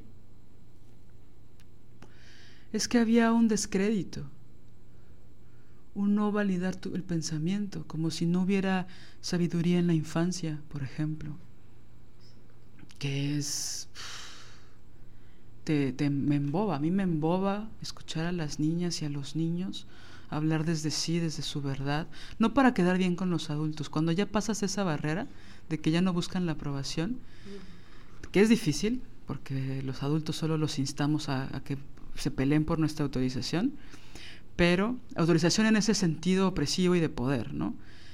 Pero cuando empiezan a ser libres y te dicen lo que piensan, uff, te pueden hacer llorar de tanta ternura y de tanta sabiduría. ¿no? Sí, es que esto me hace recuerdo a esta frase tan horrible de, estás hablando con un niño, con una niña, tienes que bajarte a su nivel para que, para que te entienda cuando más bien y muchas veces es no, más bien tú bájate de tu nube, pero más bien tú súbete a su nivel. Porque las niñas y los niños nos enseñan cosas importantes de la vida, si tenemos ojos y oídos para escucharles. Y para eso, pues sí, eh, y que tiene que ver con esto de lo que hablabas hace rato del adultocentrismo, pensar que porque eres mayor, eh, una persona más joven no te va a revelar eh, una verdad o no te va a compartir un saber cuando había escuchado a señores de 80 años diciendo mamadas, ¿no? Diciendo una sarta de bobadas, ¿no? Sí, entonces creo que la principalmente respondiendo a tu pregunta, la herida sí estaba muchas veces y sé que mejor que otras, pero estaba en la en la poca credibilidad que yo sentía de, de mi padre, por ejemplo, ¿no? de algunos tíos, ¿no? Que hasta era como un chiste, ¿no? Como, ay, ay, ay, ay, ay, ay, ya leyó, ya leyó dos artículos y ya se siente experta, ¿no? Hablando de eso, una super desautorización culera que viví fue en mi primer año de la universidad, que un compañero quería... Eh, tuve una idea de dirigir una misma obra, pero con dos directores y conmigo como directora. Entonces quería que fuera una dirección conjunta. Conjunta en un sentido porque cada quien iba a dirigir su escena. Y entonces en ese momento me pareció interesante, ¿no? Y pues teníamos, había varias actrices, este, era una historia que había sacado de una película. Y pues fue algo muy divertido, muy entretenido, la verdad es que la pasamos muy bien, pero había solo un actor, solo había un personaje hombre y era como el que narraba y llevaba todas las historias, él como que ese personaje conectaba todas las historias y por lo tanto conectaba de alguna forma a nivel dramático las mismas direcciones, ¿no? Entonces a él sí lo teníamos que dirigir las tres personas, estos dos señores y yo, y tal, ¿no? Entonces él había elegido a un actor que nos llevaba como unos 10 años. Era de nuestra generación, pero nos llevaba creo que unos 10, 12 años. Entonces él sabía muchas cosas. Le decían, ¿cómo le decían Frida? El, el encarto le decían, porque ¿te acuerdas de la encarta? ¿Te acuerdas de la encarta? era nuestra Wikipedia, pero sin internet, ¿no? O sea, era como esta biblioteca digital donde había mucha, mucha información. Fue de las primeras bibliotecas digitales que nos salvaron a esas generaciones. Y él le decía el encarto porque él sabía mucho, era un este, erudito, ¿no? recordaba puras pendejadas. Entonces, no era un intelectual, era un erudito. Sabía mucho, pero no lo aplicaba. Bueno, el punto es que por supuesto era un misógino. Y entonces en una teníamos un, un ensayo, pero él no quiso ensayar conmigo. Y entonces tenía una actitud muy grosera conmigo y yo no entendía, no entendía que era misoginia pura y dura. Y entonces él dijo que él no estaba de acuerdo en que yo lo dirigiera a él. ¿No? Y entonces, pues yo me defendí, ¿no? Y tuvimos esta junta con los otros dos directores y estaba otro actor.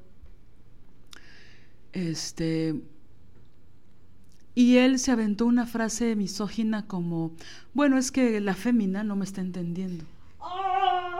Ajá, nunca lo voy a olvidar porque imagínense, ¿no? La fémina no, no me está entendiendo. ¡Maldito! Y yo, bueno, sentí una hoguera en todo mi cuerpo, no solo en las manos, en las vísceras, en el corazón, en las piernas, en las rodillas, en las uñas Sí, hasta mi perrito se está encabronando. Sí, Arandelo, encabrónate. Ve, a morderlo si quieres. Búscalo. Huélelo, huele su misoginia y muérdelo. Bueno, entonces este pendejo dijo eso, ¿no? Y yo ya le iba a contestar con una sarta de groserías. No, no es cierto.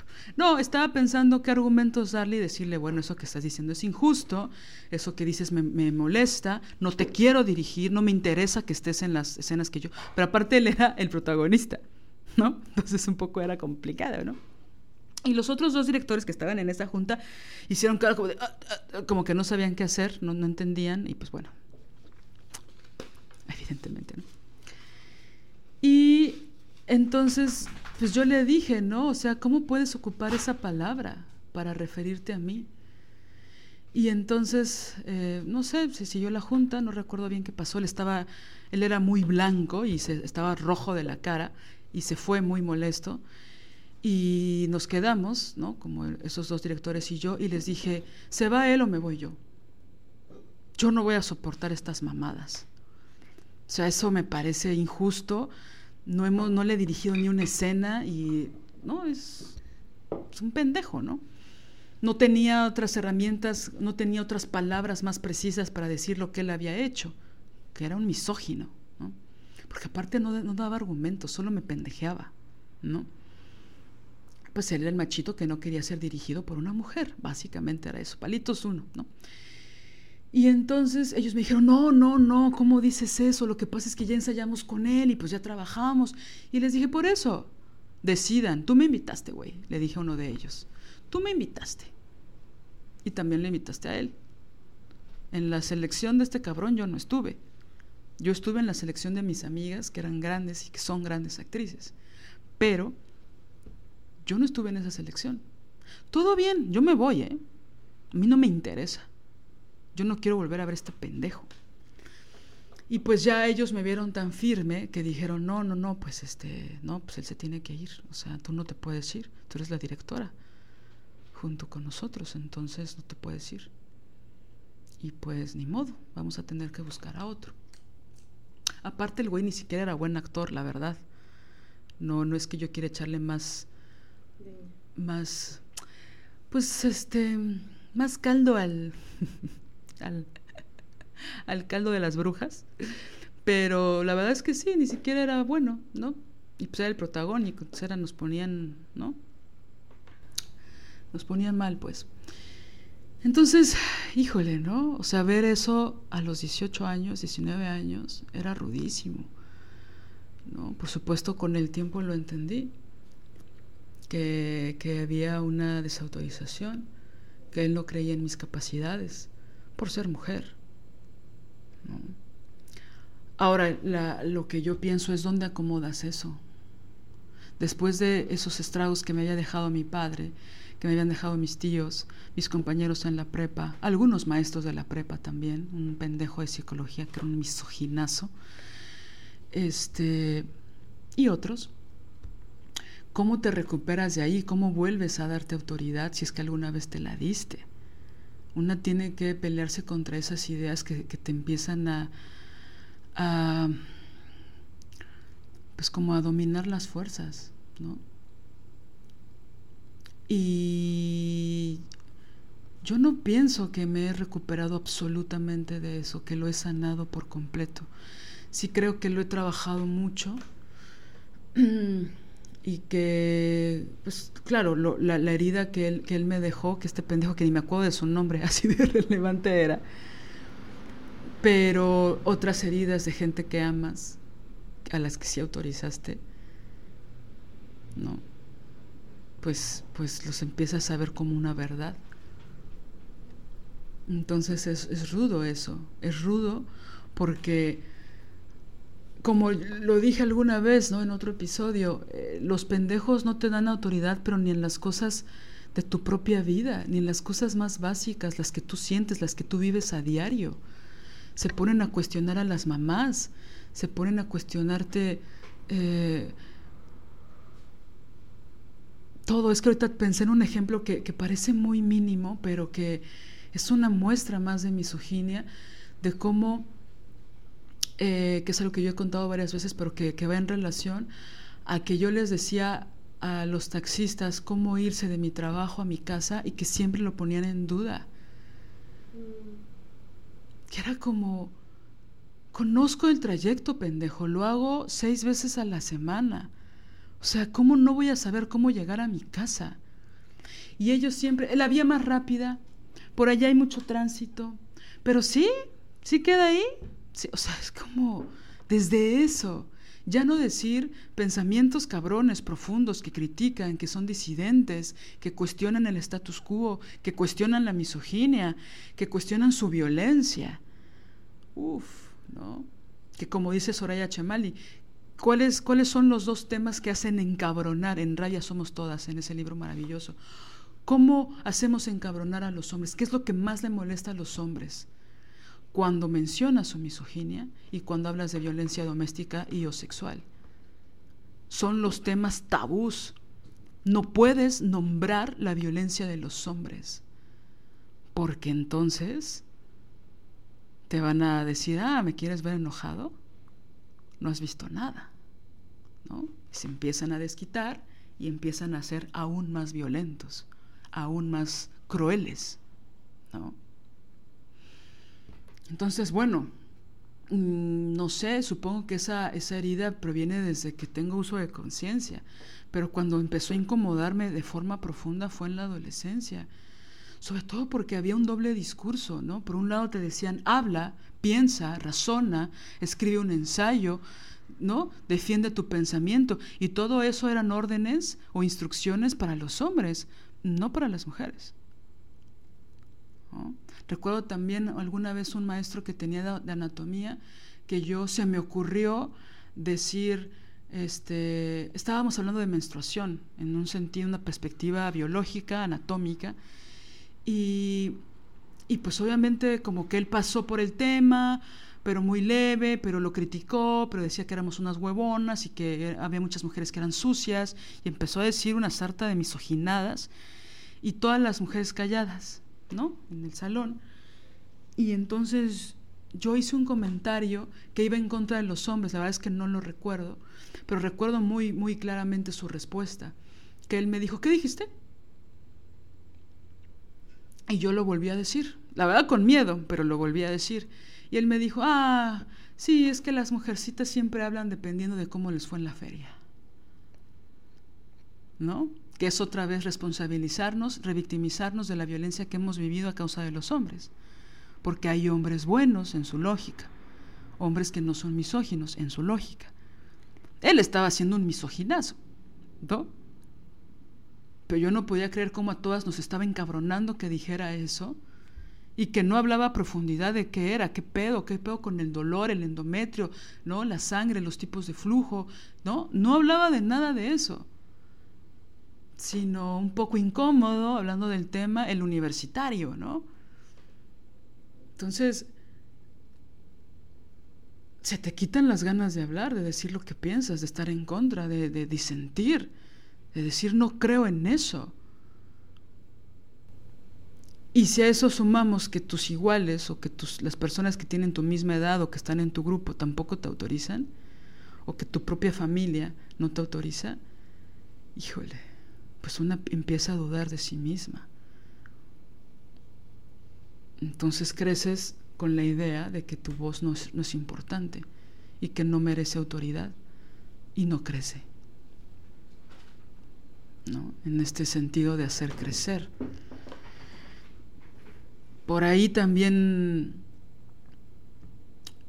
hay, otras heridas en relación a, a, esta, a esto que yo he llamado un constructo social, que es el talento, ¿no?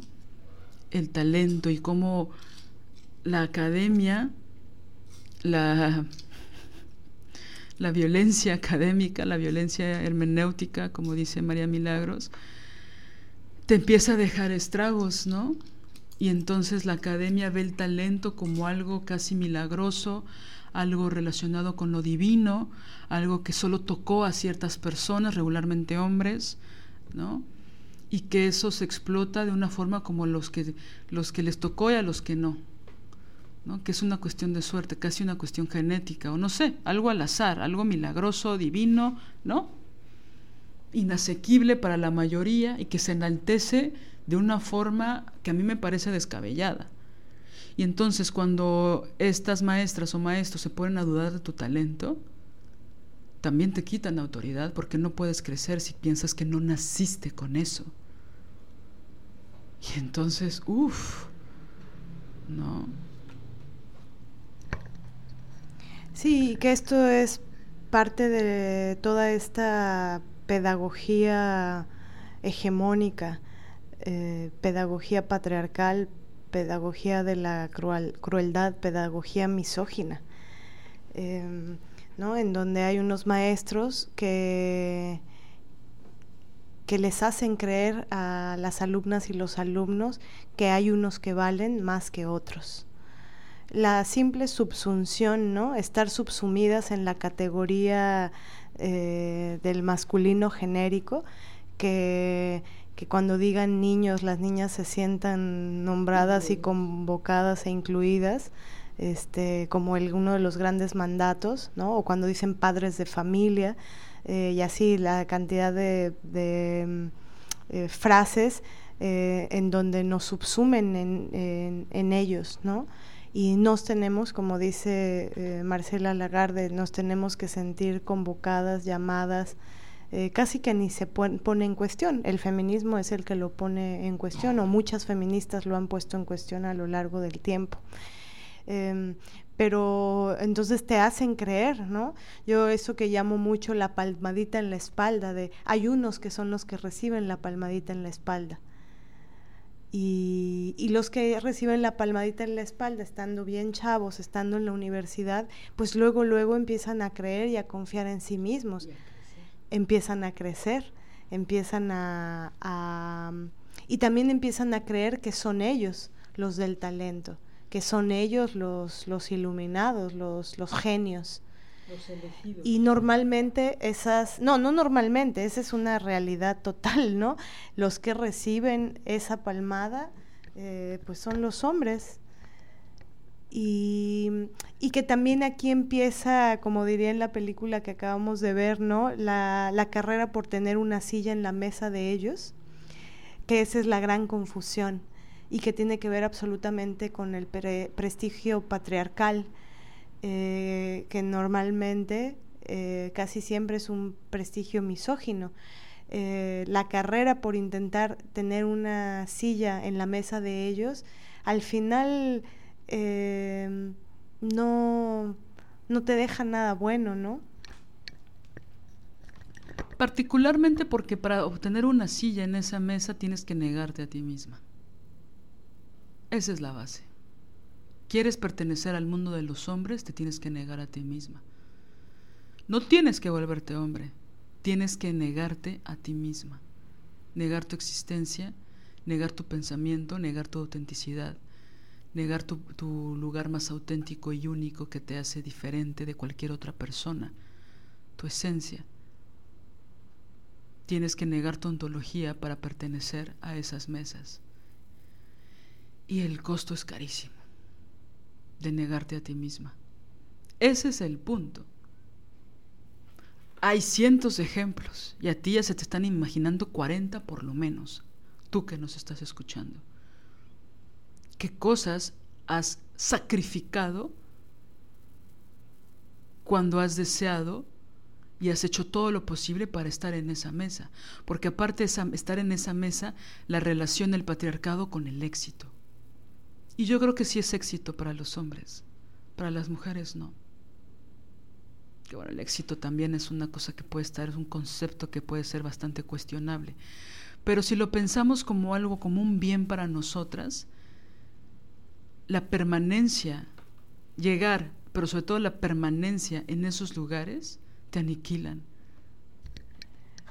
Como diría Angélica Lidl en este texto teórico, eh, maravilloso de las cuevas rupestres que dice, em, corres el riesgo de ser rechazada, rechazado, pero también corres el riesgo de ser admitida.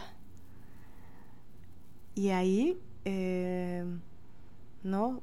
Por ejemplo, bueno, ahí es spoiler, no lo oigan si no han visto el cuento de la criada, eh, pero hay una pequeña escena eh, de la última, última, última temporada en donde la que, se creía con poder, cuando muere el marido, pues se queda sin el poder que el poder entre comillas falso que supuestamente tenía. Y ella creyendo que lo iba a recuperar al final se da cuenta de que no. Entonces su supuesto estar eh, hacer toda esa gran oda a la misoginia y la barbarie contra las mujeres, siendo una de las autoras de esa barbarie, em, creyó que, que, iba a tener un lugar en la mesa siempre. Sí, no, y, eh, y, justamente no, no, lo tuvo un tiempo, y eso entre comillas, porque ella en la mesa no, no eh, en esa serie, pues justo ellas no tienen ningún lugar en la mesa. Pero te, se muere tu marido, chao, mija. O sea... Que es justo lo que pasa con el régimen heterosexual. Ellos te dan el aval.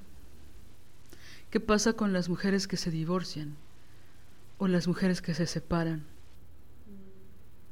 Pierden el aval en esa mesa. O mujeres sin novio. O mujeres sin novio, ¿no? ¿Qué pasa? Ya no pueden entrar ahí. Pero quiero hablar particularmente de cuando hay una separación. La familia te empieza a ver de forma distinta. Tu grupo de amigos, pues ya no eran amigos, se convierten en desconocidos. Cuando comieron en tu misma pinche mesa de tu pinche casa. ¿No? No, no, no, no, no, no, no. Cuando les lavaste la ropa de la pinche obra. Aunque tú no estabas en la obra. Y les oliste todo lo olido porque el pinche vestuario estaba asqueroso, ¿no? Entonces les lavas la ropa de su vestuario, de su obra, y luego resulta que cuando te retiran la palabra o, se ponen hostiles, cuando antes eran súper buena onda, ¿no? Entonces terminas con el varoncito, director de teatro que está en el CCB, y ¿qué pasa? Este, pues pasa la verdad, surge la, verdad, emerge la verdad, que había muchas relaciones que en realidad eran totalmente utilitarias. Mentira. Solo te respetábamos porque estaba él junto a ti o porque tú estabas con él. Solo te amábamos, ¿no? Es duro lo que estoy diciendo, pero es real, porque estabas con él. Solo te escuchábamos porque tenías tu aval ahí junto a ti, con sus huevitos, ¿no?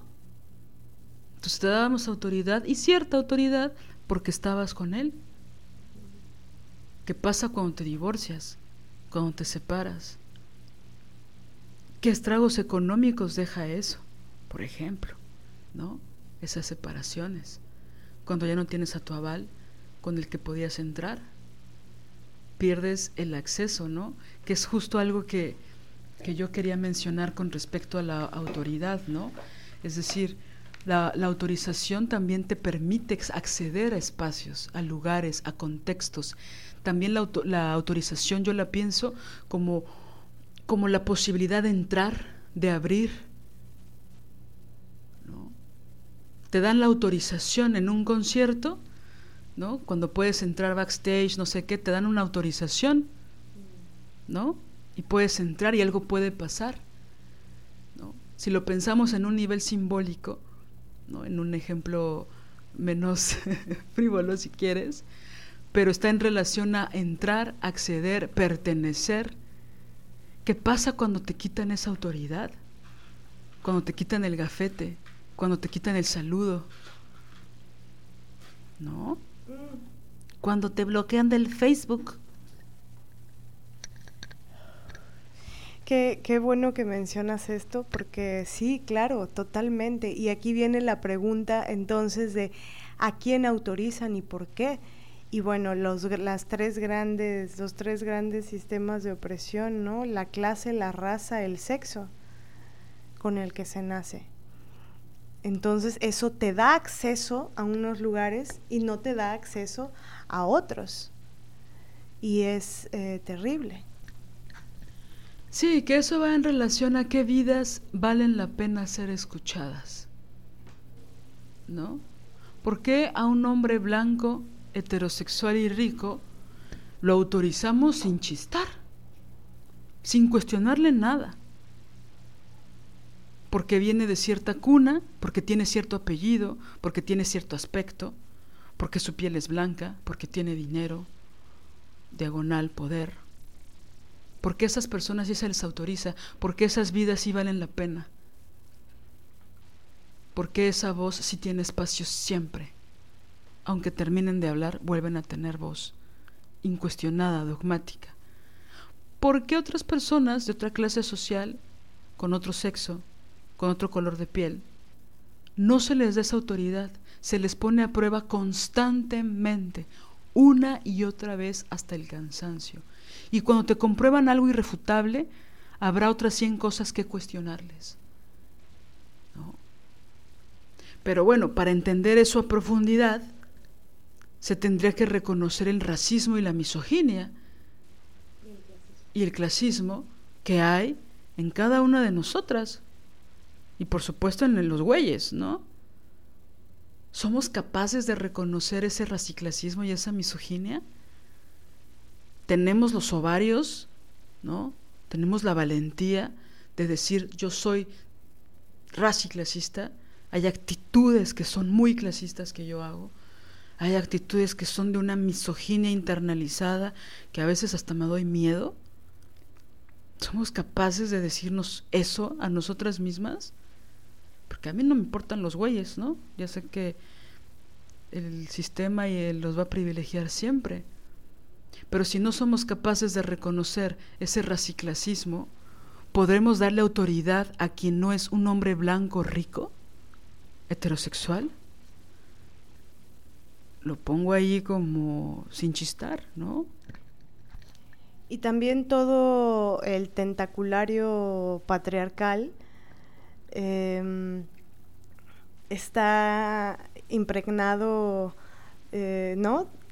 en, todos los lugares, en la familia, en las escuelas, en las universidades, en las instituciones. Por eso es tan problemático el tema de los premios o el tema de las becas, que mm, desmarcándonos del asunto que mucha gente argumenta así, ¿no? Como, eh, ah, si criticas esto es porque no lo tienes. Eh, no, no teniéndolo o teniéndolo, pasa exactamente lo mismo eh, cuándo se da autoridad eh, o, cómo se le quita autoridad a, las personas que no se les permite el acceso, ¿no? Y, el problema es simbólico, es lo que, lo que te hacen creer. Te hacen creer que porque no te autorizan con determinado premio, no te autorizan con determinada beca, entonces no vales que porque no tienes el asterisco, eh, entonces eso significa que porque aparte es falso y como lo aprendí de Marcela también, las mujeres no tenemos acumulación simbólica, que era de lo que estabas hablando Liliana al principio, ¿no?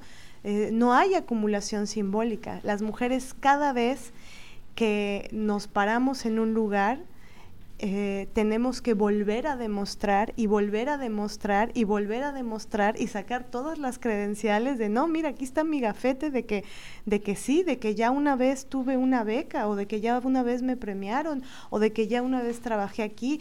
O sea, no hay acumulación simbólica. Y eso parece pecata minuta, ¿no? Cualquier cosita.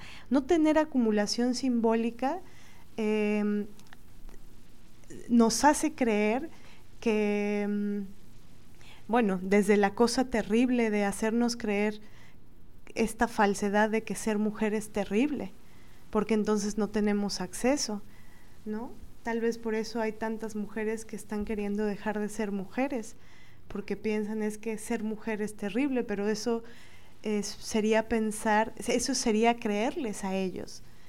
No, como dice maravillosamente Uma Conti, ¿no? No eres lo que te hacen, vos no eres lo que, lo que te hacen. Hay una diferencia sustancial. Entonces, em, y, sobre todo, eh, esto de que no es pecata minuta o no es cosa menor, este, eh, porque pecata minuta es muy religioso. cristiano.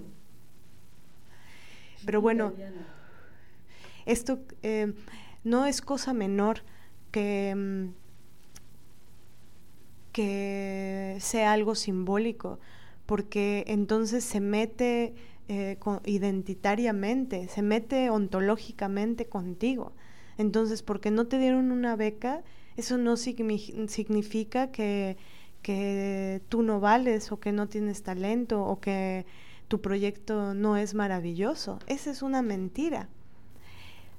Y justo cuando llegas a acceder a ciertas cosas y luego ya no las tienes, sobre todo porque te haces una mujer más libre, y entonces, claro, entre más libre seas y entre más expreses lo libre que eres, ¿no? Que expreses lo que piensas y lo que sientes, eh, por supuesto que van cerrando, ¿no? Este, patean la silla en la que estás sentada, te caes y luego te sacan del, del sitio, del lugar. Entonces, em, es, es, un, es un temonón. Em, yo, por ejemplo, pienso en... Es que desde chiquititas, desde niñas comienza esa desautorización. Simplemente el hecho de niños, eh, a ver, todos los niños los niños y los niños. y los niños y los niños y los niños y las niñas se tienen que sentir que les llaman a ellas y los niños y ahora pasamos de la misoginia de los niños, los niños, les niñes y les niñes y los niños y, les ni las, las niñas nunca, las niñas a quién le importa, a quién le importan las niñas. Y si osas decir las niñas, se te saltan a la yugular ¿no? Porque qué discriminadora eres, ¿Qué, qué mierda. Es tan infame, tan asquerosamente infame que se atrevan. Su, su amor por las infancias. Es que de verdad, y desde niña la herida que yo tengo está relacionada a eso, ¿no? A las palmaditas, a mi primo tal, al primo aquel, al, al, al sobrino no sé cuál, al sobrino aquel, al, este, a tu novio, ¿no? tu novio que es tan brillante, tu novio que no sé, ah, la lumbrera, eso no sé si ya lo conté alguna vez, pero no, esta maestra que le, que yo llevaba primer año en la prepa, este, dieces, este, era muy buena alumna, este, estudiaba mucho, ta, ta, ta, ta. Mi novio no entró a la secundaria, perdón, no entró a la preparatoria que yo el primer año porque tenía, venía con, venía con pésimas eh, calificaciones. Se recuperó entrando a una de estas eh, de haz la secundaria en cinco meses y te damos nuevo certificado entonces ya logró entonces entrar segundo año de prepa a la prepa en donde yo estaba. Literal, primer día mi maestra de sociología dijo, ay, ya vi que tu novio es una lumbrera. Y es así de, mm, pues la lumbrera no pudo entrar el primer año porque tenía seis, ¿no? Pero lumbrera. El día uno. Ajá. Entonces, y desde ahí te comienzan a machacar, a machacar, a machacar. Y luego si eres una niña y se te ocurrió el crimen de nacer este prieta, morena, y decimos prieta aquí, que creo que nunca hemos hecho la especificación, pero es con, con todo el fin de, mm, reivindicar esa palabra, de apropiárnosla, porque cuando a una persona eh, blanca eh, y que no tiene conciencia de raza y de clase, este, le dices, soy prieta, se acalambran y dicen, o sea, hacen esta falsa, e, e, esta falsa conciencia de raza, de, ay, no, no digas prieta, casi te quieren explicar que prieta es un insulto, es así de, ajá, ajá, por eso, por eso lo decimos, pero es lo diferente decírtelo a ti. ¿No? Que también aquí podrían entrar las, las diferencias de mm, eh, qué tan prieta, qué tan morena. Y, y por supuesto que, que, la sociedad racista se encarga de hacer las diferencias, pero vaya, como mujeres latinas, mexicanas, morenas, eh, todas tenemos una herida ahí. Incluso una mujer latina, mexicana, blanca, se va a otro lugar, ahí te cuento. o sea, ¿no? Y ahí empiezan los, la, la medición, ¿no? ok, tal vez eres, si eres blanca, pero si no tienes determinado apellido, pero eres blanca, pero no tienes tanto dinero en tu cuenta, pero eres blanca, pero con quién estás casada o con quién estás emparejada, bueno, pero eres blanca, pero, ¿no? Em, hablando con mujeres de otra clase, eh, de una clase alta, digamos, ¿no? Eh, eh, cuando, cuando hablas con ellas de la misoginia, las ha herido también y lloran contigo diciéndote estaba en tal universidad, aunque sea, no sé, Yale, y, y de todas formas sufrieron la falta de acumulación simbólica. Y este cada por eso esta sensación que tenemos siempre de, de que vuelves a empezar y vuelves a empezar. Yo pienso que todas lo tenemos, ¿no? Esta sensación de siento que tengo que empezar de nuevo, que empezar de nuevo. Claro, porque no hay acumulación simbólica. Esto tiene que ver con la falta de autoridad que han em, em, perpetrado ellos contra nosotras. Ahora, y como dando paso al otro tema, que es eh, cómo piensan, em, cómo se piensa la, la, autoridad desde una perspectiva feminista radical eh, de la diferencia, ¿no? Cómo se piensa la, la autoridad eh, desde un femenino libre.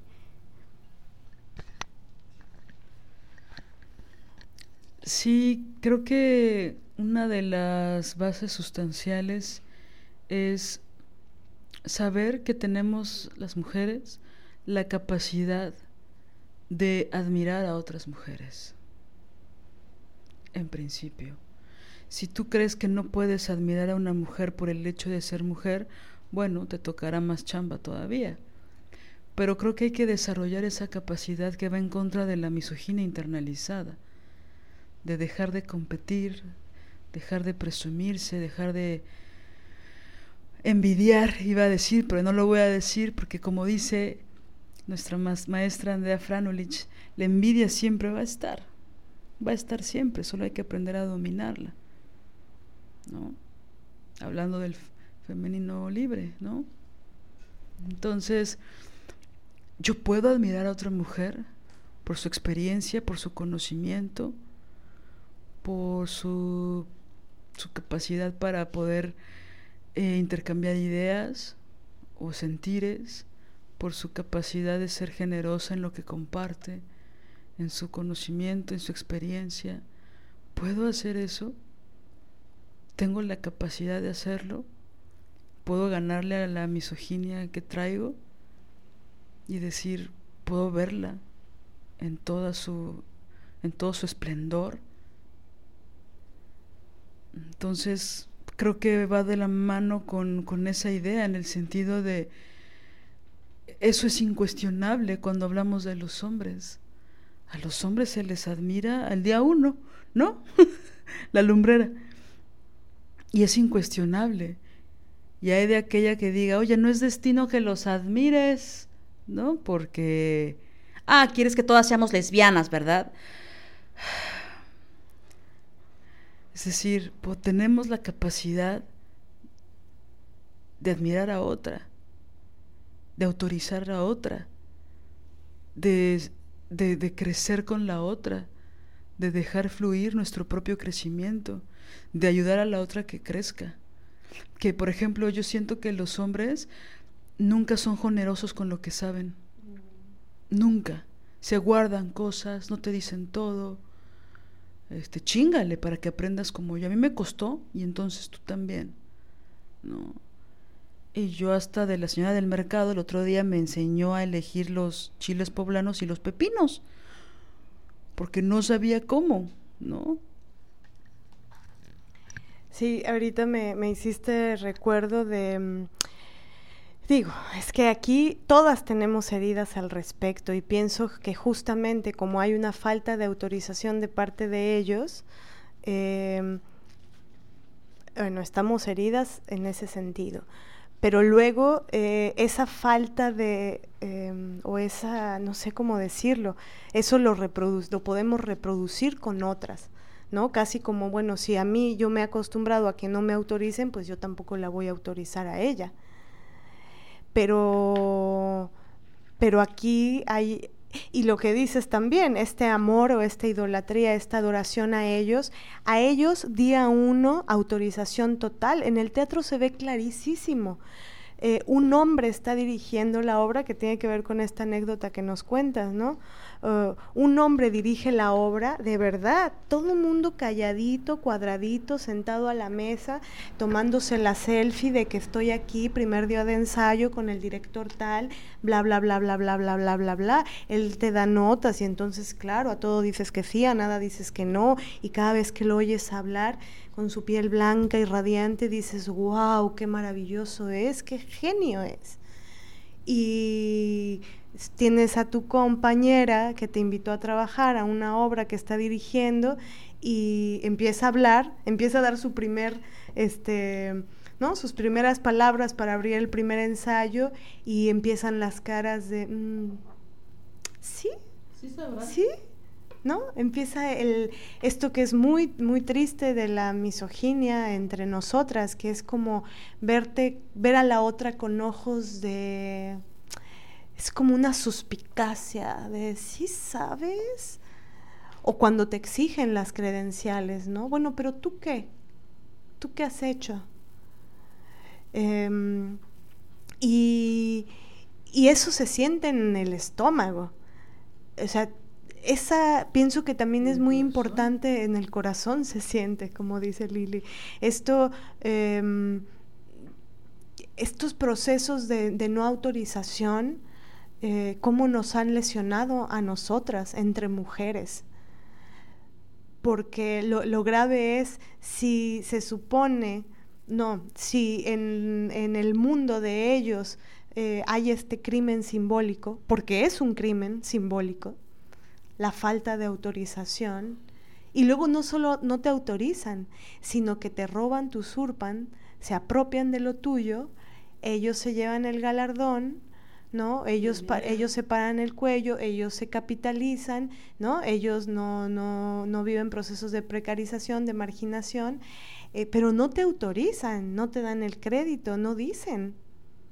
O sea, es un crimen simbólico. Entonces, bueno, ya, el feminismo, las mujeres entre mujeres, y cuando sientes que una amiga, una compañera, una conocida, una otra mujer no te autoriza, eh, y, peor aún, si, si estás generando acciones de hacerla crecer y ahí no hay autorización, es una puñalada en el corazón. ¿No? Es, es, es, durísimo. A mí me ha llegado a pasar, yo llevo dando clases muchísimos años, me aventé, este, pues, desde con inocencia y, ¿no? La inocencia que da la juventud y la, inocencia, no solo la inocencia, digo la inocencia en el buen sentido de esta palabra, ¿no? Em, la ilusión también. Em, me aventé a dar clases desde muy chava, ¿no? Casi que saliendo de la escuela. Entonces, eh, he tenido cantidad de alumnas y de alumnos y de todas las edades. tuve desde alumnas de tres añitos hasta, ¿no? Entonces, em, me ha llegado a pasar que tengo todo un proyecto de investigación de muchos años, como por ejemplo pudiera ser el seminario de actuación o los talleres que tengo de actuación o en las Ofelias, y luego me llegan a preguntar si yo tengo teoría de algo que es lo que yo imparto como de, ¿tú qué hablas de la herida? Este, ¿Tú de, de, dónde tienes los textos de eso de la herida? O sea, ¿quién es que habla de la herida? ¿Me puedes pasar los textos? Es, lo hablo yo, lo he pensado yo, llevo años haciendo una práctica escénica con relación a eso. Y ahí hay un proceso de desautorización. También una vez eh, una compañera me preguntaba, oye, ¿tendrás teoría feminista escénica? Ah, el seminario de las Ofelias. Ahí está la investigación, ahí está esa creación. La creé justamente porque en el campo que yo tenía cercano o la experiencia que yo tuve, no, no, no tenía cerca eh, eso. Surgió de una herida y surgió del deseo de decir, se, necesita eh, un, un algo que enseñe sobre autonomía creativa, con perspectiva feminista. Entonces, que te pregunten si tienes lo que tú estás dando, es como, pero ¿qué no has visto esto? Pues la teoría está pues aquí. porque ella era tu alumna. Sí, claro, estoy hablando de alguien que era alumna mía. Y lo de la herida lo trabajo desde los talleres de actuación, o sea, antañísimo. Entonces es como, es como si yo le llegara a decir a Doménica, oye, tú, este, tú tendrás de, ¿Sabes algo de tú sabes algo de, tendrás textos de eh, sobre esto de lo que hablas, eh, es como, bueno, puedes visitar sus proyectos de creación, sus escritos, en donde ella habla de eso. Y eso es algo que, a mí me parece súper alucinante, nos parece súper alucinante a Liliana y a mí de, de algo que hace eh, Doménica, Andrea, em,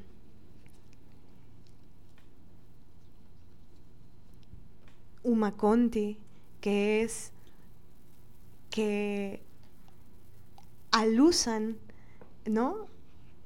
O sea, en, el, en la oscuridad y la orfandad simbólica eh, a la que el patriarcado ha intentado este, meter más abajo de las escolleras la creación femenina, bueno, en esa oscuridad, en esos, ¿no? En esos lugares en donde está oculto, ellas eh, como grandes investigadoras han buscado, encuentran una perla eh, eh, y la iluminan y la traducen y, y, te la traen, nos la traen, nos la traen a nosotras. Entonces, de pronto, y, algo que lo que les quería decir, que, que es verdaderamente admirable de cómo ellas autorizan a la otra y autorizan a todas aquellas que las han hecho crecer. Basta leer eh, sus, em, sus textos. En cada texto eh, son totalmente, dicen la verdad, en cada texto van alusando, van iluminando, van eh, autorizando a cada autora de donde, de donde ellas se han inspirado, a cada autora de donde ellas eh, han em, eso, ¿no? Han podido crecer gracias a ellas y las citan. Citar no es entrecomillar y ya, y ocultar el nombre. Eso no es autorizar, eso es usurpación. Poner y plagio también. O sea que hay, tiene sus distinciones, pero la usurpación, la apropiación, el plagio, o sea, son tres entes eh, diferentes, pero se tocan en un punto, en el punto de la misoginia, en el punto de anular, obturar, ¡ay! Obturé que te lo aprendí a ti. Es como si no dijéramos que todo esto que estamos diciendo proviene de eh, las clases con Doménica, con Andrea, con Uma. Por eso el ejercicio de, mencionar a la otra. Y mencionarlas no como una ah, obligación, que debiera hacerlo. Porque en ciertos términos, en ciertos contextos, eh, cuando se habla del plagio es algo muy grave. ¿no? Mm. Entonces, eh, apropiarte, hacer pasarle a, los otros, a los que no conocen a la autora original, original lo pienso como el origen, ¿no? No como la originalidad, sino, y que eso también se lo aprendí a ellas, en específico a Doménica, que eh, en ciertos momentos, en ciertos espacios, el robo, el plagio, está muy mal visto. ¿Por qué te vas a apropiar de algo que no has dicho? ¿Por qué no le vas a dar el crédito? Con tantas desaparecidas, con tanta desaparición, con tanta desaparición simbólica de las mujeres y particularmente del pensamiento de las mujeres? ¿Te atreves a hacer un escrito sin darle el crédito a la mujer que generosamente te compartió su experiencia? Entonces es muy terrible eso, porque yo no me compro la idea de que sea sin querer. ¿No? Es, ha de ser muy halagador sentirte mega inteligente porque estás proponiendo algo que otras personas no conocen cuando fue algo que tú tomaste de un seminario o de un taller o de una clase o de un conversatorio incluso, ¿no? Nosotras hemos citado incluso a mujeres con las que hemos hablado, que no es particularmente que hayamos leído, ¿no? Pero es que si ustedes tienen la oportunidad, y por favor háganlo, de leer Incitada, de Andrea Franulich, ella cita hasta sus ex amigas, ¿me explico? Cuando le dieron en algún momento eh, la punta del hilo de un conocimiento, el hilo que inició la madeja de un tema en particular. Sí, pasaron cosas después, pero le tengo que dar el reconocimiento porque ella me enseñó este texto, esta madeja de oro, este hilo que me llevó hacia otro lado. Ahora, por supuesto que hay sus matices, hay, unas, hay muchas veces que uno tiene pensamiento a partir de la otra y que puede crear cosas nuevas a partir de la otra. También ahí hay que citar, amigas. También ahí hay que mencionar. No me parece nada em, inocente en ese sentido. Eh, no lo dije, no te mencioné, me entrevistaron, que eso a mí me ha pasado, ¿no? Entrevistaron a alguien, dijo toda una reflexión súper larga, súper profunda, y no me dan mi crédito. De que yo les dije toda esa reflexión que me llevó mucho tiempo entender, observar, analizar, cuestionarme, leer cosas, entenderlas, criticarlas en mí, cuestionarlas mucho tiempo y alguien da una entrevista y se apropia absolutamente del conocimiento, incluso con mis propias palabras. Ni siquiera se dieron la oportunidad de apropiarse eh, de, de un tema de otra con sus propias palabras. No, hacen casi una cita, una copia fotostática de lo que una dijo sin darte el crédito. O se ponen a escribir textos con palabras, conclusiones que una ha dicho. Una no deja de ser una porque no te citen. No, yo no dejo de ser, pero desaparezco simbólicamente para mucha gente. Y eso es absolutamente injusto, porque se hace a propósito, porque se hace con conciencia. Porque también cuando muchas mujeres nos han citado, lo hacen de una forma maravillosa, generosa y justa. No estamos pidiendo nada extraordinario, pero es que es una forma de hacer crecer y de crecer una misma yo, de, las que he aprendido también Ana Prats, lo hace todo el tiempo. Citar, citar, lo dijo ella, lo pensé a partir del pensamiento de ella. Concluí esto porque ella lo dijo. Esto es absolutamente pensamiento de esta otra que yo solo estoy traduciendo. No es mi pensamiento. Este pensamiento es de tal. ¿Por qué no? ¿Por qué no decirlo? Es, para mí, por ejemplo, ahora en el taller de la rabia estoy incluyendo un texto que fue resultado de una compañera, particularmente de la maravillosa María Villaverde, que utilizo, con su permiso por supuesto, utilizo ese texto para hablar de un tema en particular, porque ella escribió un manifiesto que me parece bellísimo, maravilloso, preciso, inteligentísimo, y lo comparto en ese taller. Para mí es un honor que sus palabras estén en ese taller. ¿Me explico? Y un honor desde lo femenino, no desde Ricardo III. no, Carlos III. Pobre pendejo. Bueno, este, los videos mofándose del hijo de la reina son maravillosos. Gracias, Internet. Como dicen, por eso una paga Internet, para burlarse de los hombres, con poder. Me encanta. Bueno, eh, para mí es un privilegio, es una maravilla compartir esas palabras que fueron detonantes de un taller que yo doy, que algo, algo increíble sucedió en Marianne y que para mí es maravilloso compartirlo con otras mujeres. ¿Por qué no? ¿Por qué no hablar de mis maestras, no? Hasta hablo de luego hablo de mi mentora que pues ya la verdad es que ya disentimos de forma brutal ideológicamente, pero eso no niega todo lo que yo le aprendí a Nora Huerta. No hay forma. Una parte sustancial de lo que me obsesiona. Esta pausa sí la voy a dejar, ¿verdad? Una parte sustancial de lo que conforma mi apasionamiento tiene que ver con esos cruces que ella y yo tuvimos en esos años, en ese momento de nuestras vidas. Y que hay cosas que...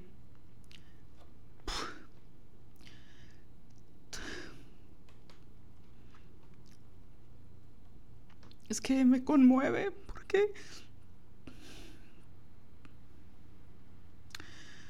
porque la experiencia de las mujeres me conmueve. Porque puedo decir muchas cosas en las que no estoy de acuerdo fundamentalmente, sustancialmente. Pero para mí, su generosidad, por ejemplo, era aprendible, con H y sin H, ¿no? Si yo soy generosa es gracias a, que se lo aprendí, por supuesto, a mi madre, a mis abuelas, pero también a ella, ¿no?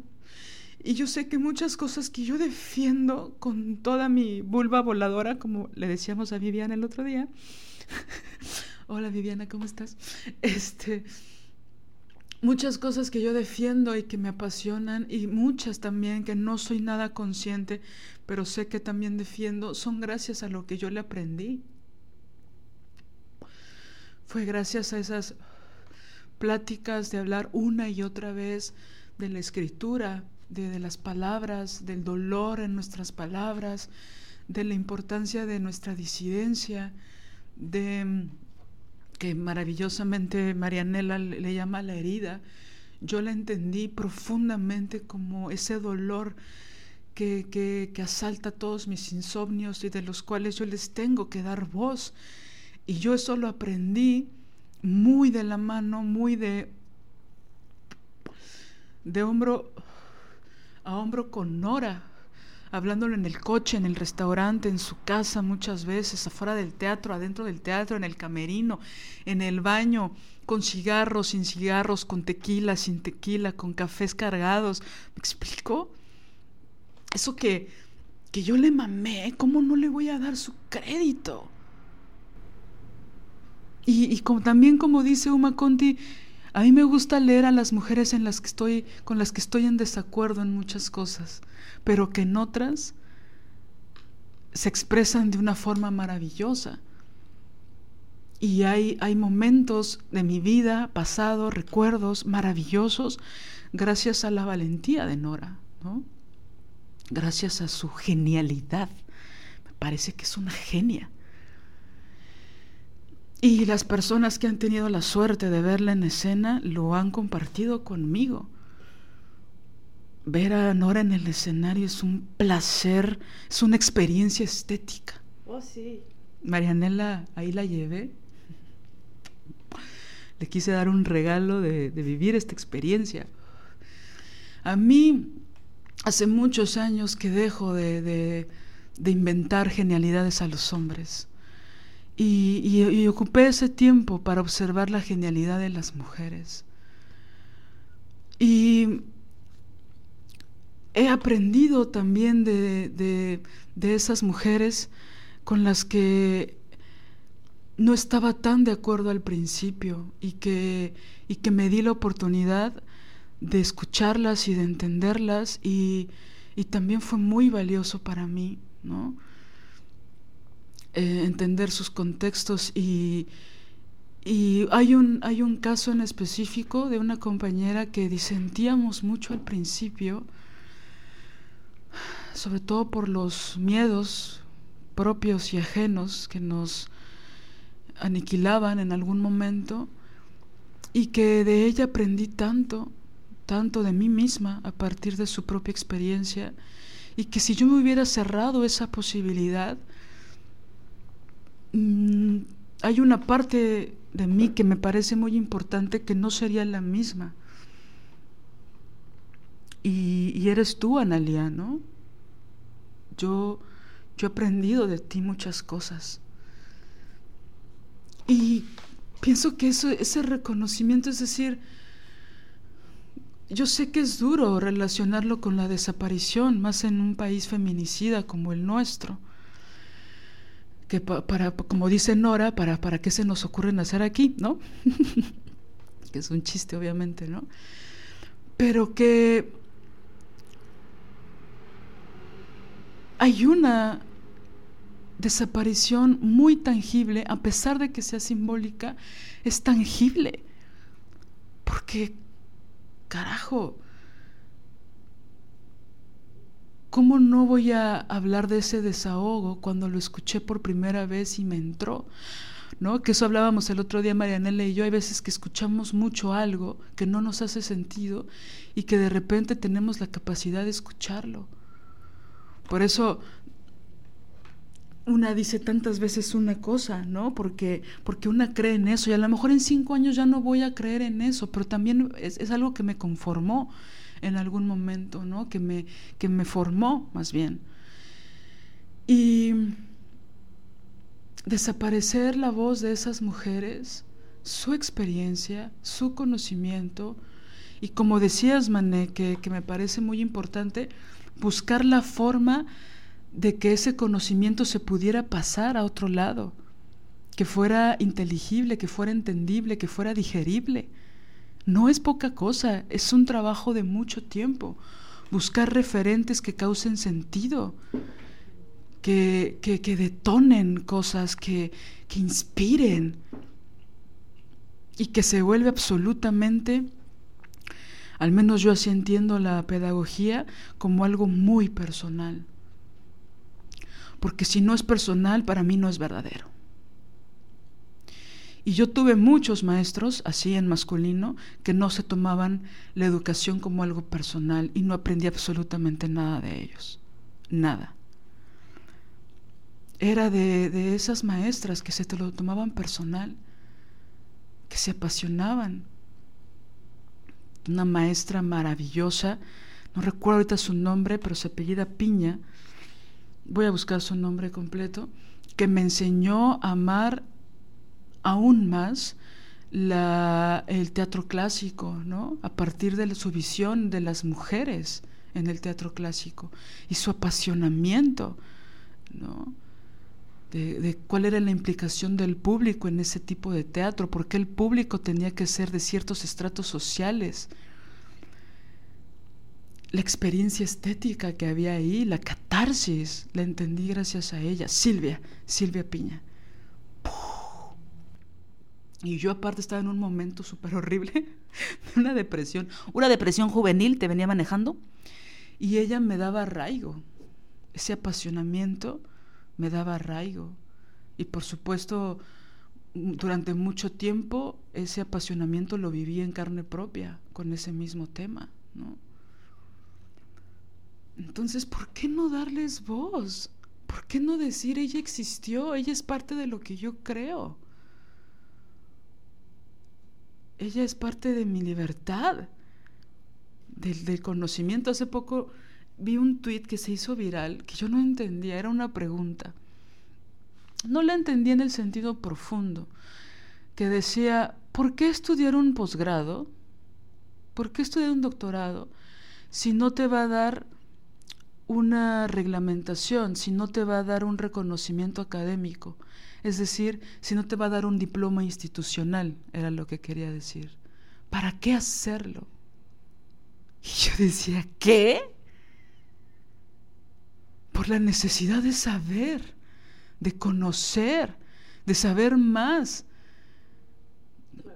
de, de, de contradecir un poquito, aunque sea un ratito, a la ignorancia por la necesidad vital del conocimiento, de amar, conocer, saber más, descubrir, investigar. Yo sé que, que la obligación es el papel, el documento. De los mejores talleres de voz que he tomado en mi vida, jamás me dieron mi diploma con mi nombre. Y yo sé que puede ser importante para muchas personas y son los avales que una necesita para ciertos presupuestos, becas, tal. Pero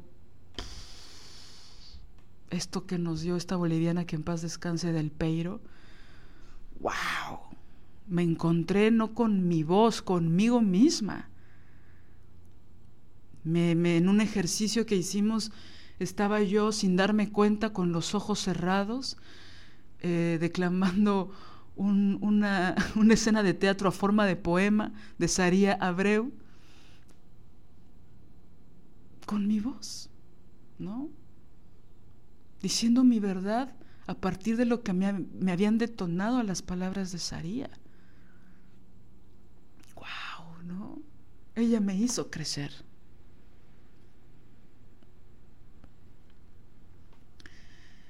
Entonces, creo que hay que cuestionar un poco esa maldad, esa invisibilidad, hablando de la invisibilidad lésbica. Hay que darle el crédito a tus maestras lesbianas. Hay que darles su reconocimiento, su espacio, su, su sabiduría, su experiencia, que por supuesto no es finita, pero si algo te cambió, algo te detonó, por ahí Marianela y yo tenemos el chiste, ¿no? De con una, ¿no? Con una que lo haya escuchado, que lo haya sentido, que, haya cambiado algo sustancial por algo que dijimos, por un dolor que añejo o muy reciente, con una. Y para nuestra buena suerte, gracias a muchas de ustedes, no ha sido solo una. La autoridad es hacer crecer a la otra.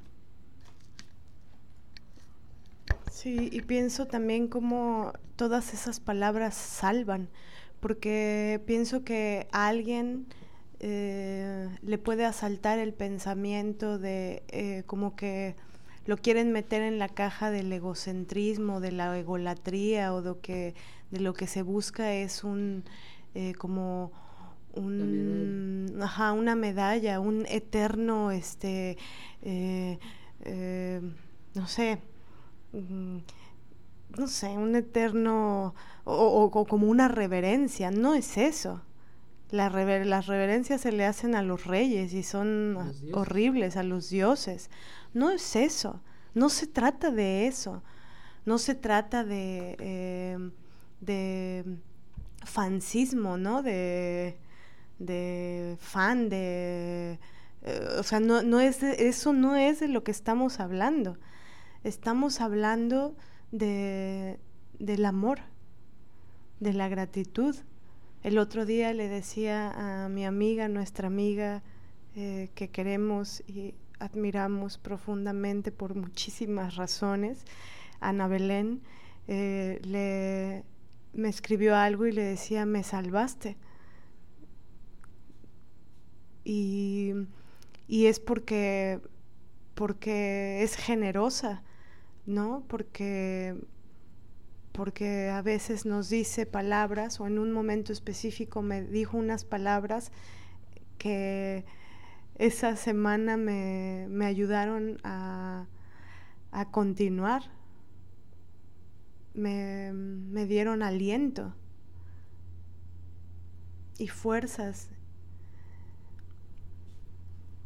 Y, también este, este reconocimiento, eh, por supuesto, eh, esta autoridad, autorizar a la otra, como dice Doménica, es algo relacional, es algo que tiene que circular. Eh, no se trata solo de pa' acá, pa' acá, pa' acá, pa' acá, o pa' allá, pa' allá, pa' allá, pa' allá. Se trata de, hacerlo circular, de, de aprender no solamente admirar a la otra, a la otra en lo oscurito, ¿no?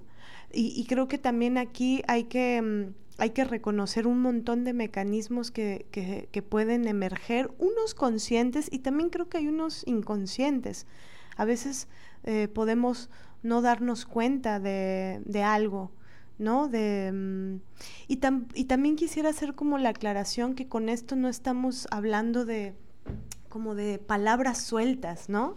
Es decir, eh, por ejemplo, la palabra herida yo no la inventé, la palabra herida es de todo el mundo, de todas nosotras. Ese no es el, eso no estamos hablando, porque ahí habría una falacia, ¿no? De decir, ay, porque gente que usurpa utiliza este tipo de argumentación, como de, ay, pero tú no inventaste esa palabra. Pues yo no estoy hablando de una palabra que inventé, yo no he inventado palabras. Bueno, algunitas, pero este... pero no, o sea, no, no, es, no estamos hablando de una palabra, es cuando hay todo un universo creado en relación, con relación a algo y que a partir de ese algo se crea todo un eh, jardín, un espacio, un universo y que luego lo transmites. Entonces, em, y, que esto se los decimos también como una herramienta de, autocuidado, autodefensa, no sé cómo decirlo, cuando... Eh, eh, porque es importante decirlo, es importante eh, tomar ese lugar en el espacio que la otra persona te quiere quitar o que quiere hacerte creer que, no, que no lo has creado. Em, entonces, Em, no tiene que ver, es una falacia patriarcal misógina que, nos acusen de egolatría. Eh, no, no tiene que ver con eso. Una siente en las entrañas cuando alguien te está usurpando o apropiándose de algo. Lo sientes en las entrañas. Por ejemplo, como maestras, como profesoras, tenemos una enorme responsabilidad ética con todos los materiales que las compañeras crean y comparten. Y hay maestros que se encargan, eh, que usurpan ¿no? Se da mucho, por ejemplo, en la escuela de teatro. Ahí están las alumnas y los alumnos creando escenas, este, montando escenas completitas de principio a, fin, escenas, ¿no? Que de pronto, que entonces los directores van, eh, que ya tienen sus becas y que ya tienen el espacio y tienen el poder y ta, ta, ta, lo usurpan, lo toman y van y lo ponen en los montajes profesionales, cosas que eh, surgieron de, todo un proceso de investigación. O de una audición. o de una audición. O incluso luego de proyectos de beca que fueron jurados y los leen, toman cosas y lo usan. Eso es robo, robo, robo, es robo, hurto. Este es plagio. Es plagio. Y claro, como lo encubren, y entonces tú te pones a pensar, no, pues yo qué le voy a reclamar si este güey está aquí, ¿no? En el Centro Nacional de las Artes, en el Teatro de las Artes, con su obra, todo el mundo se paró a aplaudir. Yo voy a, ¿cómo me va a parar a decir que eso se lo robó de mi escenita que hice chingoncísima en la escuela de teatro? Entonces dices, no, pues yo cómo me voy a poner con Sansón a las patadas. Pero es tan político, tan importante empezar a hablar más y más de esto. Mm, y, perder el miedo a, decirlo. Y, también perder el miedo a decirle a la otra, oye, eh, me siento rara con esto, ¿no? Entonces no, estamos hablando de, de, cierta utilización de palabras, y más en el campo feminista, ¿no? Es decir, claro, hay cientos de palabras que vamos aprendiendo, que vamos escuchando, que vamos... Em, no, no, no, pero no nos referimos a eso. nos referimos a cuando hay todo un campo construido, creado, y de pronto es como, ay, como que no quiere la cosa, ¿no? Un maestro que tomamos de creación de, bueno, era sobre autoficción, así literal en la clase decía, esto me lo voy a robar, y decía, utilizaba la palabra robar, y después echaba un speech de que, oh, en el arte, bueno, todos toman de todo, shalala. Uh. Este, qué fácil, qué fácil cuando tú tienes los espacios, cuando tú tienes la visibilidad, cuando tú eres hombre, cuando tú estás en todos los eh, festivales habidos y por haber dando tu taller de autoficción y vas y te tomas cosas de las alumnas y vas y lo repites. Esto se lo hicieron en particular a una compañera. Y le dijo literal, le dijo, esto te lo robo. Y ahí es donde una tiene que saltar a decir, no, no me robes nada. Me das mi crédito, me das mi autoridad, mi autoría. Sí, exacto. Porque la autoridad también tiene que ver con, como leíamos en un principio, con ser autoras. Y a veces también y bueno, esto puede prestarse a discusión, pero también cuando una detona y hace crecer a la otra en un proceso específico, pues también hay una especie de autoría. Cuando detonas, cuando pones temas, cuando llevas hacia un camino de reflexión, ¿no? Entonces, por eso yo decía esto hace un rato de, bueno, sí, yo creé esto a partir de ella, ¿no? Yo a partir de la hermana de Shakespeare, de Virginia Woolf, eh, pensé esto, creé esto. O tengo esta misma herida de la hermana de Virginia Woolf que inventa, perdón, de la hermana de Shakespeare que inventa Virginia Woolf, pero que me lo denota, detona hacia otro lugar. Pero la idea es de Virginia. Imaginarse cómo hubiera sido la vida de una hermana de Shakespeare que también tenía amor por el teatro y por la escritura, pero por el hecho de ser mujer no le iba a ir igual que a William, ¿no? Entonces, esa visión, ¿por qué no la vas a nombrar, no? ¿Por qué no la vas a decir? Sí, yo creo que bueno, cuando se quiere justificar el robo, el plagio, pues bueno, cualquier cosa, es que eres una soberbia y es que eres, ¿no? Pues sí. Si te parece bien, vamos cerrando. Ah, no, nada más una cosita. decir Ah, no, no, no. No, no, no, por favor. No, no, no, por favor. No, no, no, por favor, por favor. No, solo quería decir que esto que dices de, em, de que hay algunos lugares inconscientes donde una no da reconocimiento a la otra. Ok, ok, sí, sí, sí. Pero también pienso en que no hay que quedarse ahí. Es decir, ¿cómo te vas a dar cuenta si no tienes autocrítica? Porque pues entonces yo no me di cuenta. Y bueno, ya presenté mi tesis doctoral y me la aceptaron y ya me la van a publicar. Ups, ¿no? Es decir, no, no te diste cuenta, pero bueno, haz conciencia, muestra empatía, haz autocrítica.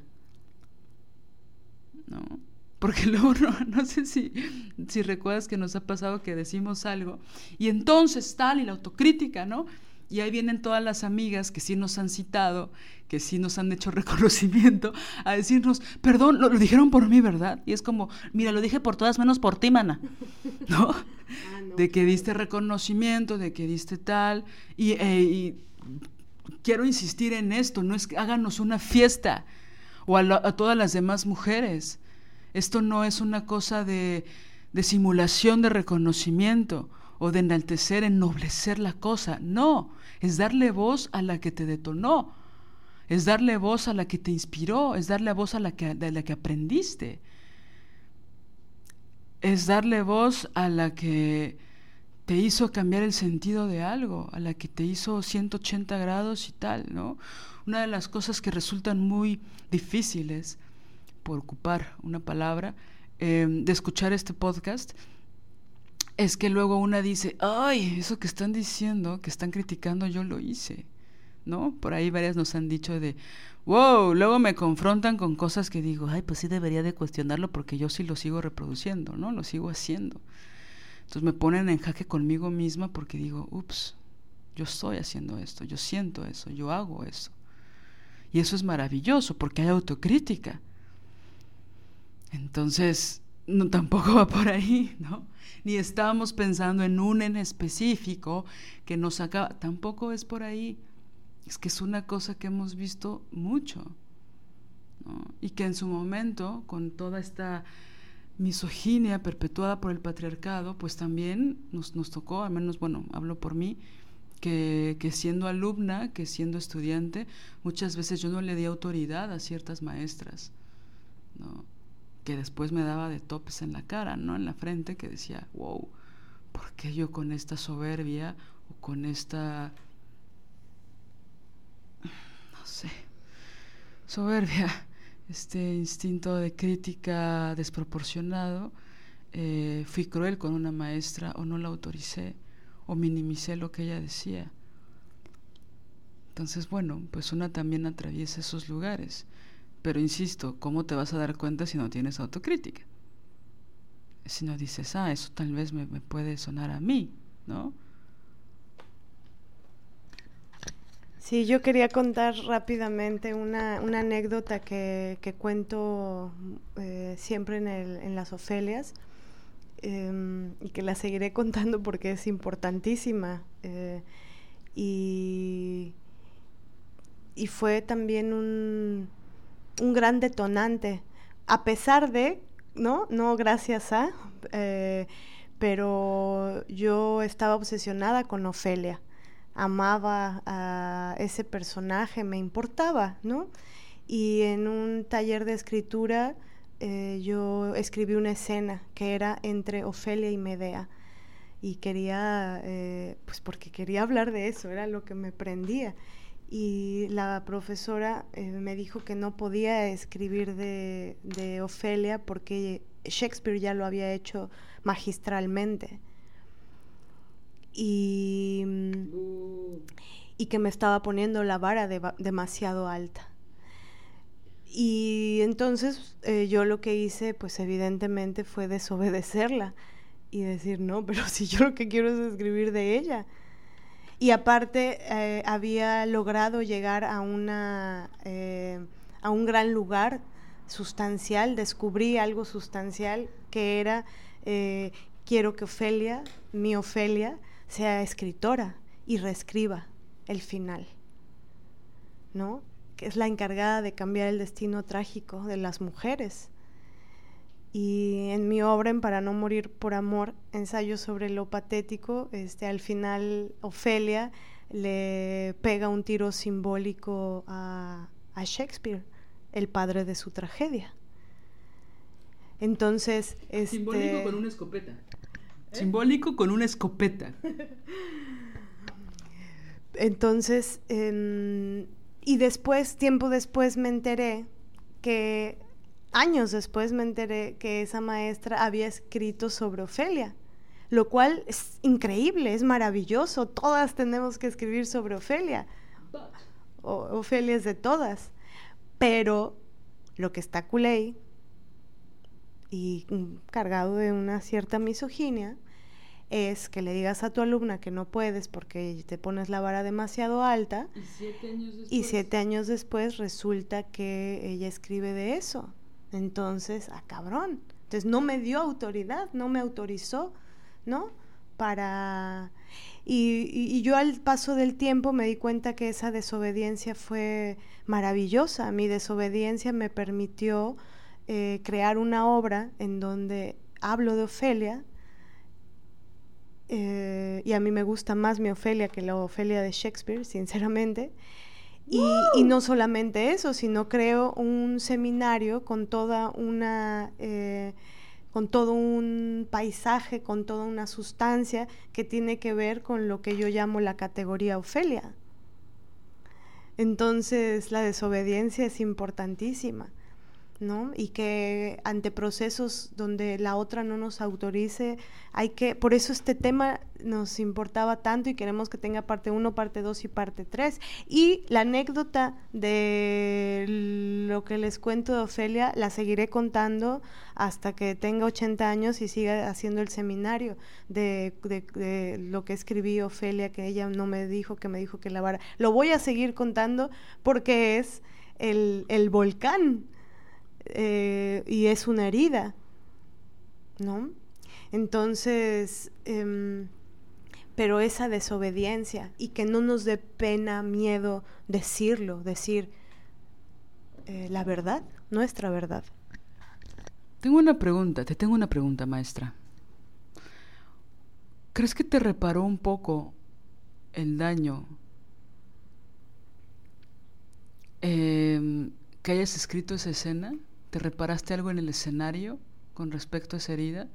De dispararle simbólicamente a, Shakespeare y que, y que apareciera Medea también en esa...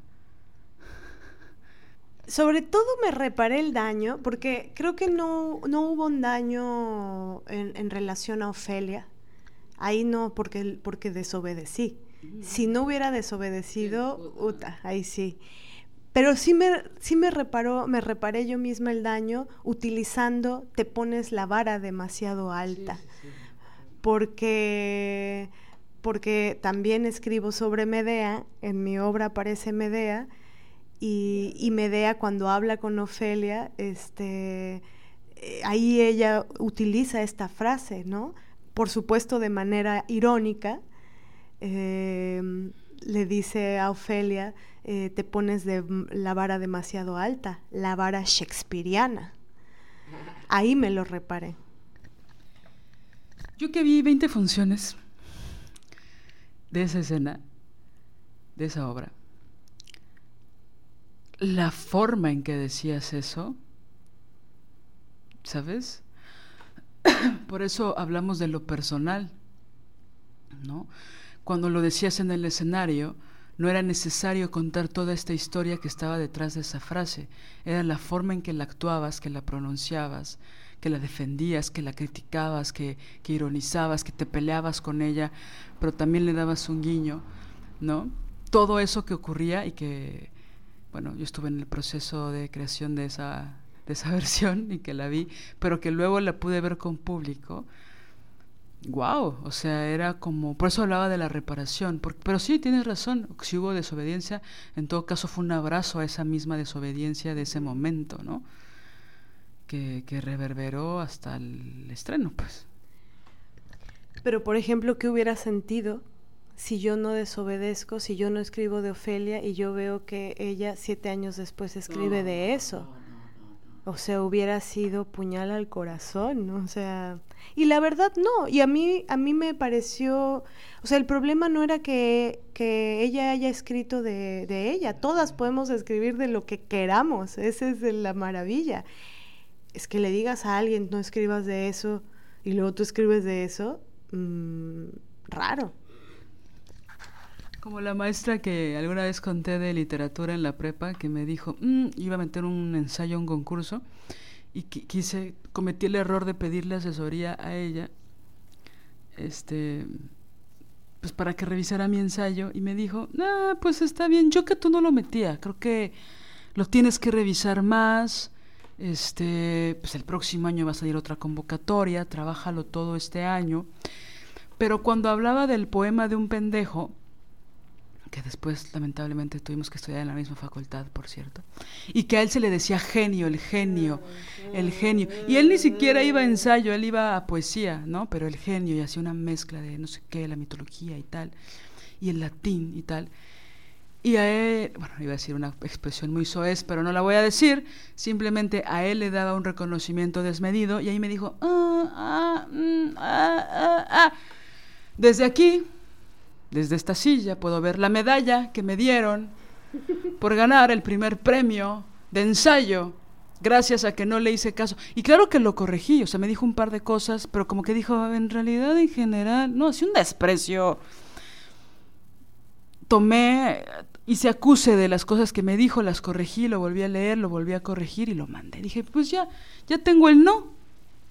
Ya tengo el no vas a pasar ni a las finales de tu prepa, pero gané de todas las prepas. Sí quiero, sí quiero ser clara en esto. sí quiero repararme a mi Liliana de los 16 años que desobedeció a la maestra que admiraba, por eso le pedí asesoría, y que me dijera, ah, no, ah. Y dije, pues ya tengo el no. Lo peor que puede pasar es que, ¿qué? ¿No? Quiero hablar nada más algo rápido pero la maestra se está mordiendo la lengua, entonces, por favor, maestra. Es que antes de que se me vaya, algo que es muy fuerte, muy grave de, la no comprensión de este tema, es que em, todo lo que le haces a la otra se te regresa a ti. Hacerle algo a la otra es un balazo al pie, como diría este como diría Liliana Papalotl, o como diría Joana eh, Domínguez, es sacarle brillo a tus cadenas. Este, lo que es muy grave de no autorizar a la otra es que todo ese proceso de misoginia que conlleva el no autorizar a la otra significa ese crimen simbólico contra la otra eh, o esa agresión simbólica contra la otra es una agresión simbólica contra ti misma porque a mayor grado de desautorización a la otra, es que también hay un proceso de desautorización a ti misma. Porque esa autoridad que circula no solamente es de aquí para allá, de allá para acá, sino de aquí, de una a una.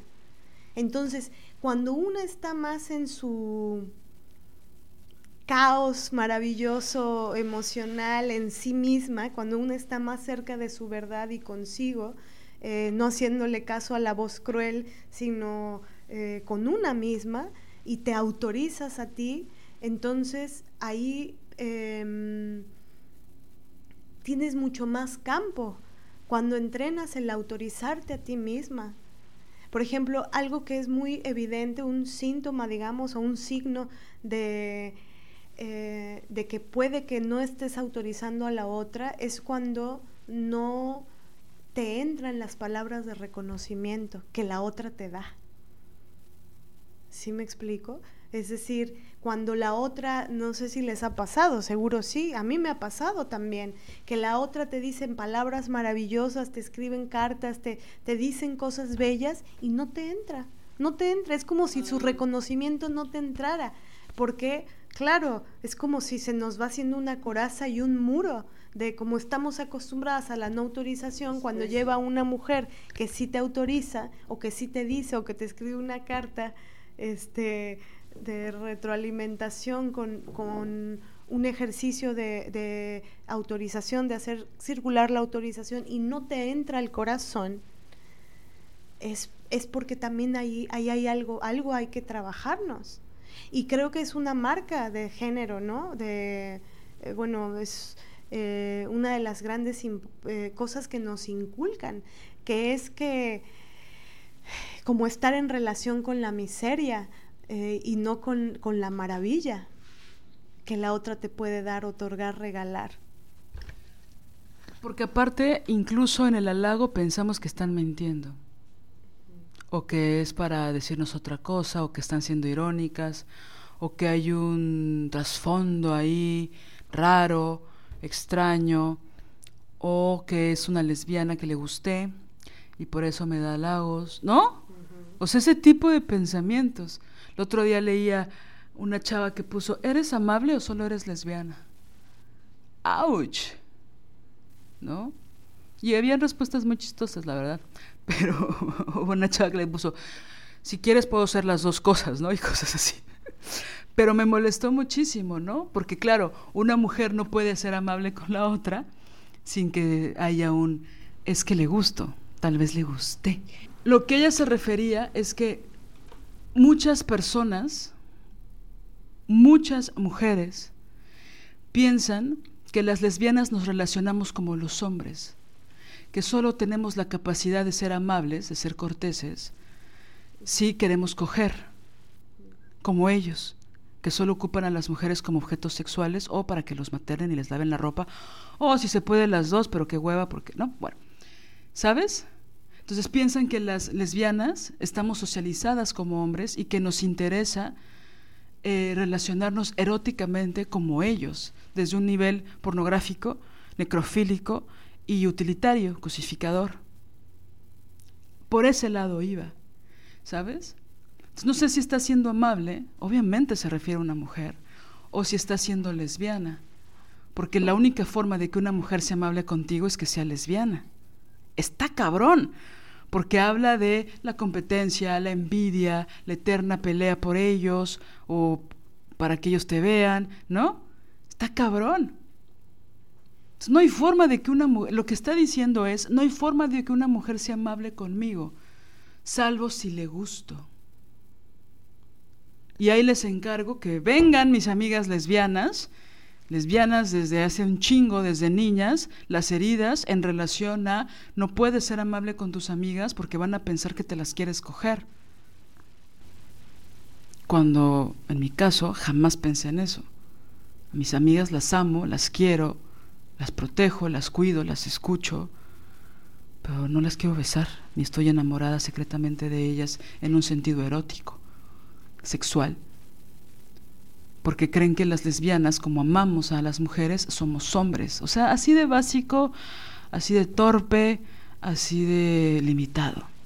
¿Me explico?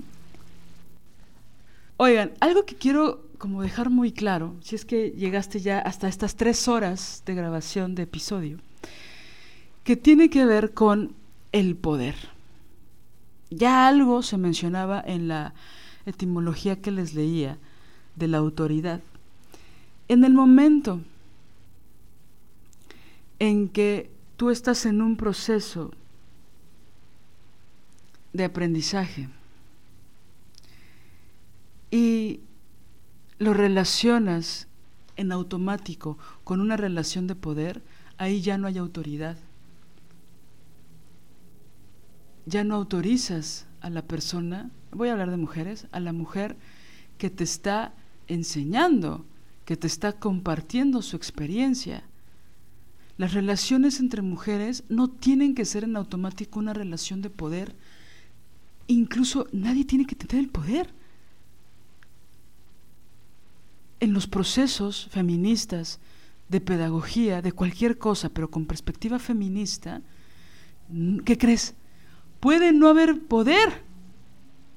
Puede solo autorizarla a la otra con la intención de que te va a hacer crecer, con la intención de que va a haber un beneficio de conocimiento intelectual, de experiencia, o si tienes suerte, algo aún más profundo. Pero si crees que tu relación con las mujeres, incluso en la pedagogía, tienen que ser desde el poder, no te vas a mover. No va a fluir, no vas a avanzar.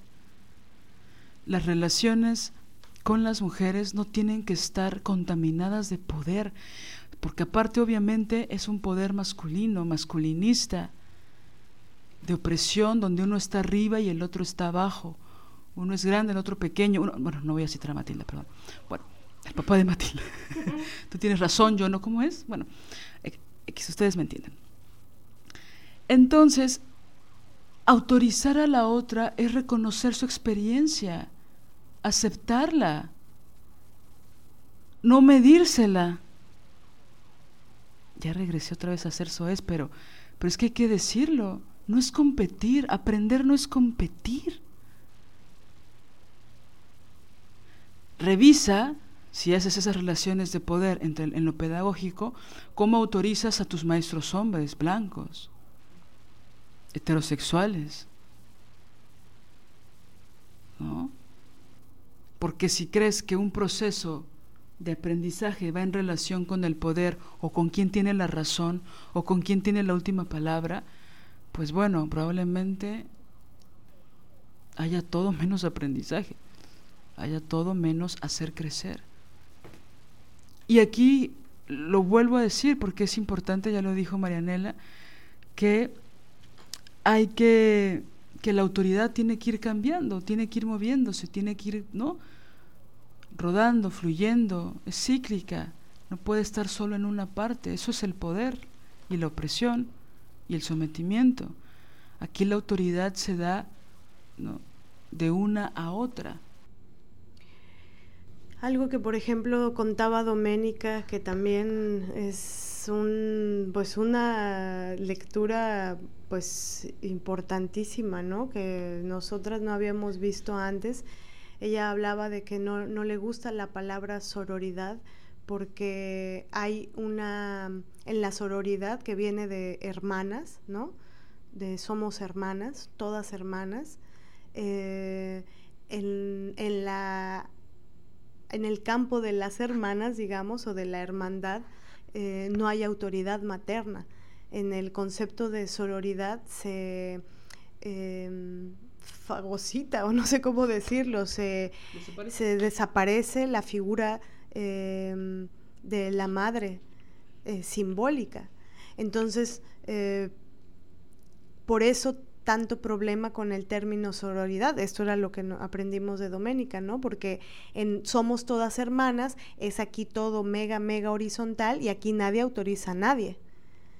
¿Por qué? Porque no hay esa otra figura eh, materna, que bueno, esto es una, cosa complejísima que para estudiarlo más a fondo hay que meterse en los talleres este, con ella, donde habla del orden simbólico de la madre, ¿no? que justo está próximo a, estar un, un taller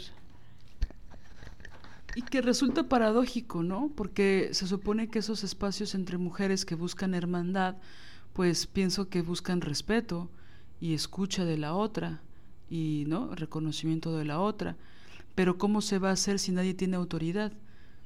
Que es una de las consecuencias que, porque justo aquí no hay líderes, ¿no?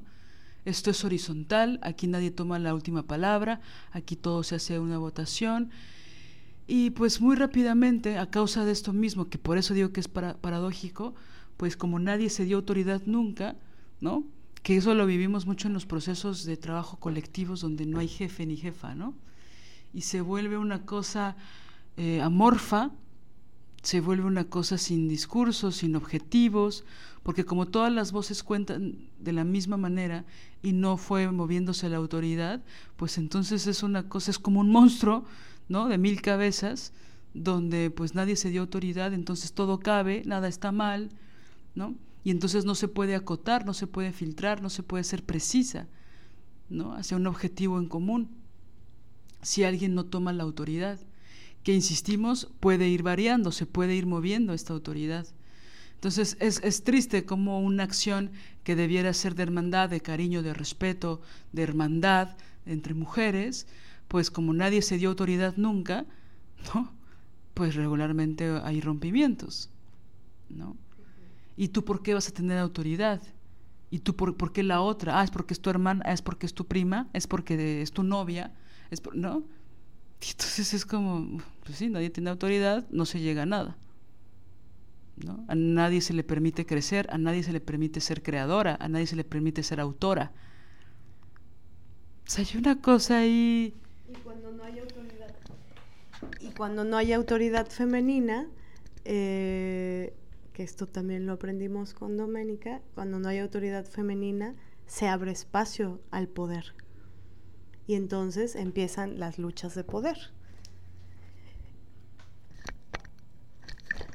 Y hablando de eso, si te parece, ya para ir cerrando, porque literal ya llevamos más de tres horas. Seguramente tú llevas siete días distintos escuchando este episodio, o un mes.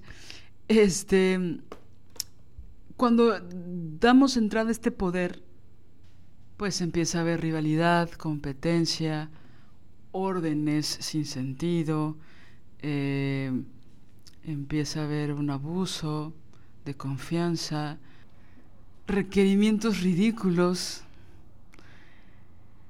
Y bueno, em, para, para empezar, ¿no? O sea, hay muchas cosas horribles.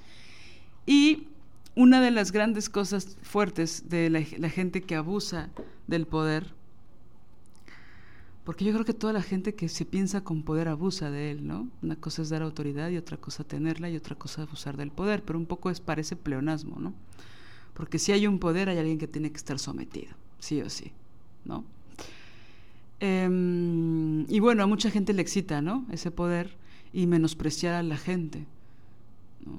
Entonces, ese, ese menosprecio, esa falta de autoridad, esa ausencia de, reconocimiento a lo que haces, a tu experiencia, a hasta quién eres en un lugar, ¿no? Eh, pues como decía hace un rato, em, genera mucho desprecio contra estas personas. Muchísimo. Porque aparte, lo decíamos fuera del aire, hay cosas que se ven muy ridículas. ¿No? Hay un falso protagonismo, falsa autoridad, porque se vuelve autoritaria, ahí sí, ¿no?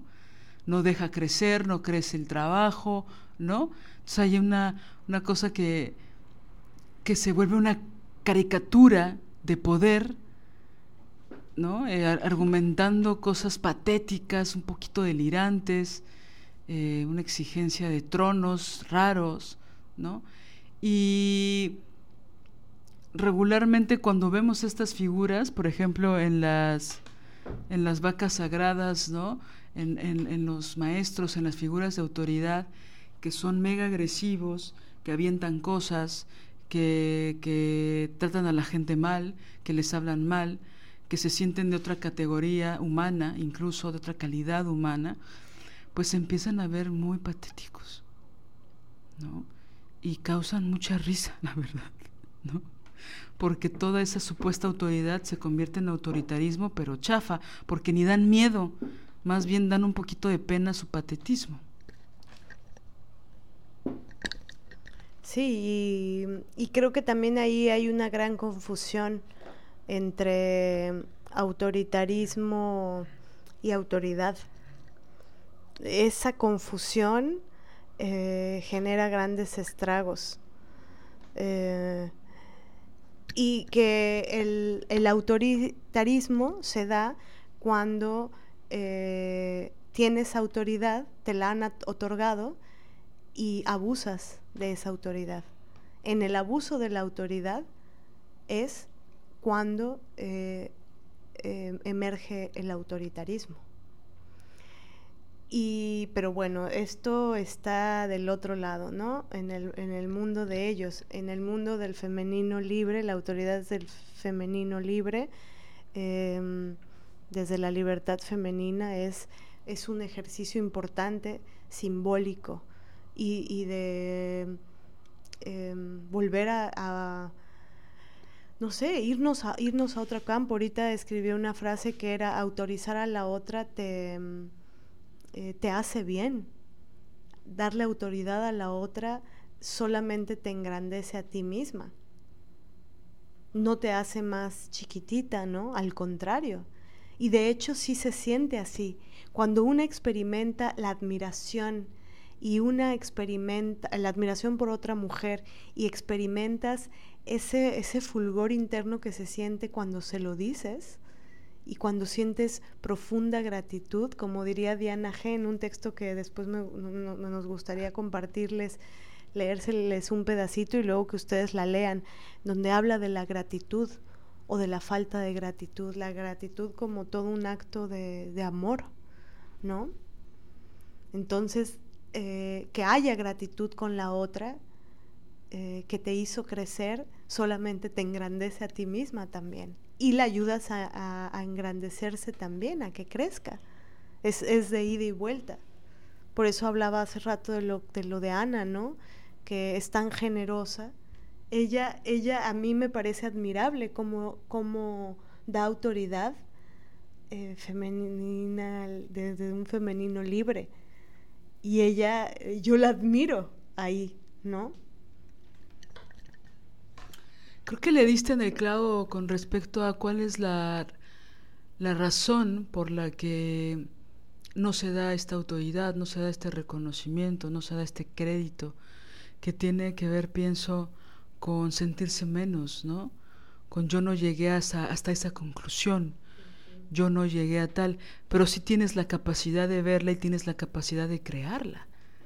Si tienes la capacidad de verla, solo tienes que ir hacia ti, más profundo. ¿No?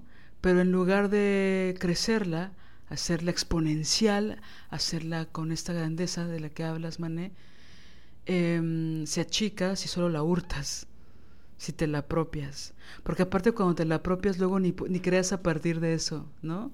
Te la apropias, queda ahí intacta, eh, estéril, inamovible, y entonces ya no ocurre nada. Y hay una grandeza maravillosa en reconocer a la otra, en decir, ella lo formuló, aparte de que hay tan poco reconocimiento a las mujeres, insisto, tanta desaparición, y también recibimos por, por, por, la, por la violencia estructural del patriarcado, también es difícil, siento, y corrígeme si estoy mal, generosidad de otras mujeres con conciencia. ¿Sabes? Es decir, hay muchas mujeres que son ultra generosas, que dan, ¿no? Que, que, que, tienen esa capacidad de, de lejana o bien trabajada de su egoísmo, ¿no? Que quieren que la otra se ahorre pasos. Yo pienso mucho en eso, ¿no? Estos pasos me costaron mucho llegar y fue importante vivirlos pero siento que algunos me hubiera gustado ahorrármelos, ¿no? y estoy hablando no de la escritura, de la vida, pero justo decirlo, decírselo a otras generaciones, a otras mujeres, mujeres, perdón, y no digo generaciones hacia abajo, sino también hacia arriba, simplemente otras generaciones, otras edades, otras mujeres, otros contextos, ¿no? Pero como cuando te lo robas, lo matas al mismo tiempo, ¿no? No lo dejas crecer en ti no dejas que esa maravilla que encontraste y que probablemente te recuerde algo de ti misma, no la dejas crecer. Finges que es tuya. ¿no? Luego ni, ni, ni, ni la comprenden a cabalidad y se la apropian y la pueden mal traducir, ¿no? Mal entender, mal, mal desarrollar. Sí, también pienso que en la usurpación y la apropiación eh, hay desmarcándose de las heridas que pueden provocar que alguien te lo haga eh, y pensando compasiva y empáticamente en la persona que usurpa y se apropia, hay también un, ejercicio em, en donde eh, opacas el, tu propio fulgor creativo. Porque si piensas que tienes que copiar, entonces ¿dónde dejas tu, tu, fulgor de creación, tu, potencial, tu potencia creadora. ¿no? Tu manantial creativo. Es como de, no, pues tengo que, que, agarrarlo de aquí porque si no, no. ¿Y cómo construyes lo tuyo? Autónomo, ¿no? Que va de la mano con esta regla de, si no te das autoridad a ti misma, no se la puedes dar a otras, no al revés, ¿no? Entonces, como no te das, no, no, te autorizas, no autorizas tu creación, no autorizas tu voz, tu sentir, pues no puedes autorizar a la otra. ¿No? Y pues es, es, es gacho, es gacho verlo, ¿no? Es feo verlo cuando pasa estas cosas, decimos, ouch, ¿no? Si tiene grandes cualidades, como no las ve, como no las mira, las podemos ver pero no se autoriza, no autoriza su autoría y entonces tiene que robar. Y el otro día eh, le leía a Yolitzin Jaimes, se apellida, ¿no? Yolitzin Jaimes, que eh, decía, es verdad que, mm, que las palabras de una hacen germinar en la otra otras cosas, y eso es maravilloso. Y, también es justo de, no estamos hablando de, de eso, estamos hablando de, es de otro tema, porque también pensamos eso, por supuesto, tú, eh, es como eh, todo esto con Doménica, ella, ellas hicieron germinar en nosotras eh, este episodio. El, el, problema simbólico es cuando anulas a, las personas que pusieron esa semillita para que germinara en ti y sobre todo es eso, como dices, ¿no? Es una es triste porque al final solo te daña a ti también. La dañas a la otra y te dañas a ti. Y creo que todas estamos em, pienso que hay que hacerle mucho caso a las entrañas cuando se siente, ¿no? Cuando se, cuando eh, em, también eh, Yolitzin hacía una pregunta sobre la identidad, sobre alguna vez han sentido que hay un, robo identitario o una especie de que alguien más está copiando esto, esto, esto, esto de ustedes, de su persona, casi que de su corte de cabello, y pero también de lo que escriben y también de esto. Y un montón de mujeres empezaron a decir, sí, me ha pasado, me ha pasado, me ha pasado. Entonces, es un tema es un gran tema que se puede seguir explicando, eh, eh, explorando, ¿no? De, de, por qué surge eso, de dónde surge. Alguien decía, uno de los comentarios que me dio mucha ternura, decía una chava muy comprensivamente a, las personas que tal vez hacen como una especie de robo identitario, por decirlo de un modo. Em, decía, yo conozco a alguien que estaba muy rota y en esa rota como que agarraba fragmentos de aquí, de acá y de acá y de acá, de varias mujeres. me dio ternura porque dije, órale, qué manera tan chida y compasiva de, ver el, de verlo. Y ella decía, es que no se puede así rajatabla decir, ah, si lo haces es por esto, y cancelada y ya, chao. No, habría, habrá que ver qué, cómo, cuándo, cómo se dio, ¿no? de cómo es. Ahora, también se da, y esto es tema aparte, que no es este caso, por ejemplo, de esta compañera que habla de esta otra compañera, ¿no? Tema aparte, a veces sí hay mala leche. A veces sí hay, hay alevosía, hay maldad, hay mala onda, ¿no? De, te robo, tu surpo, te, te plagio. También ahorita me hiciste recordar cómo hay algunas que mezclan fanatismo con reconocimiento, ¿no? De que, bueno, esto lo creamos todas, ¿no? Esto lo hicimos todas.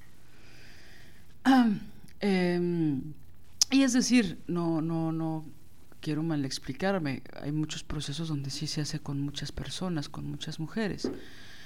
Pero hay otros donde no están así, donde hay una autoridad muy visible, muy reconocida, que te hace crecer y sobre texto del fanatismo, de la adoración, de lo milagroso, de lo divino, ya no se le da reconocimiento.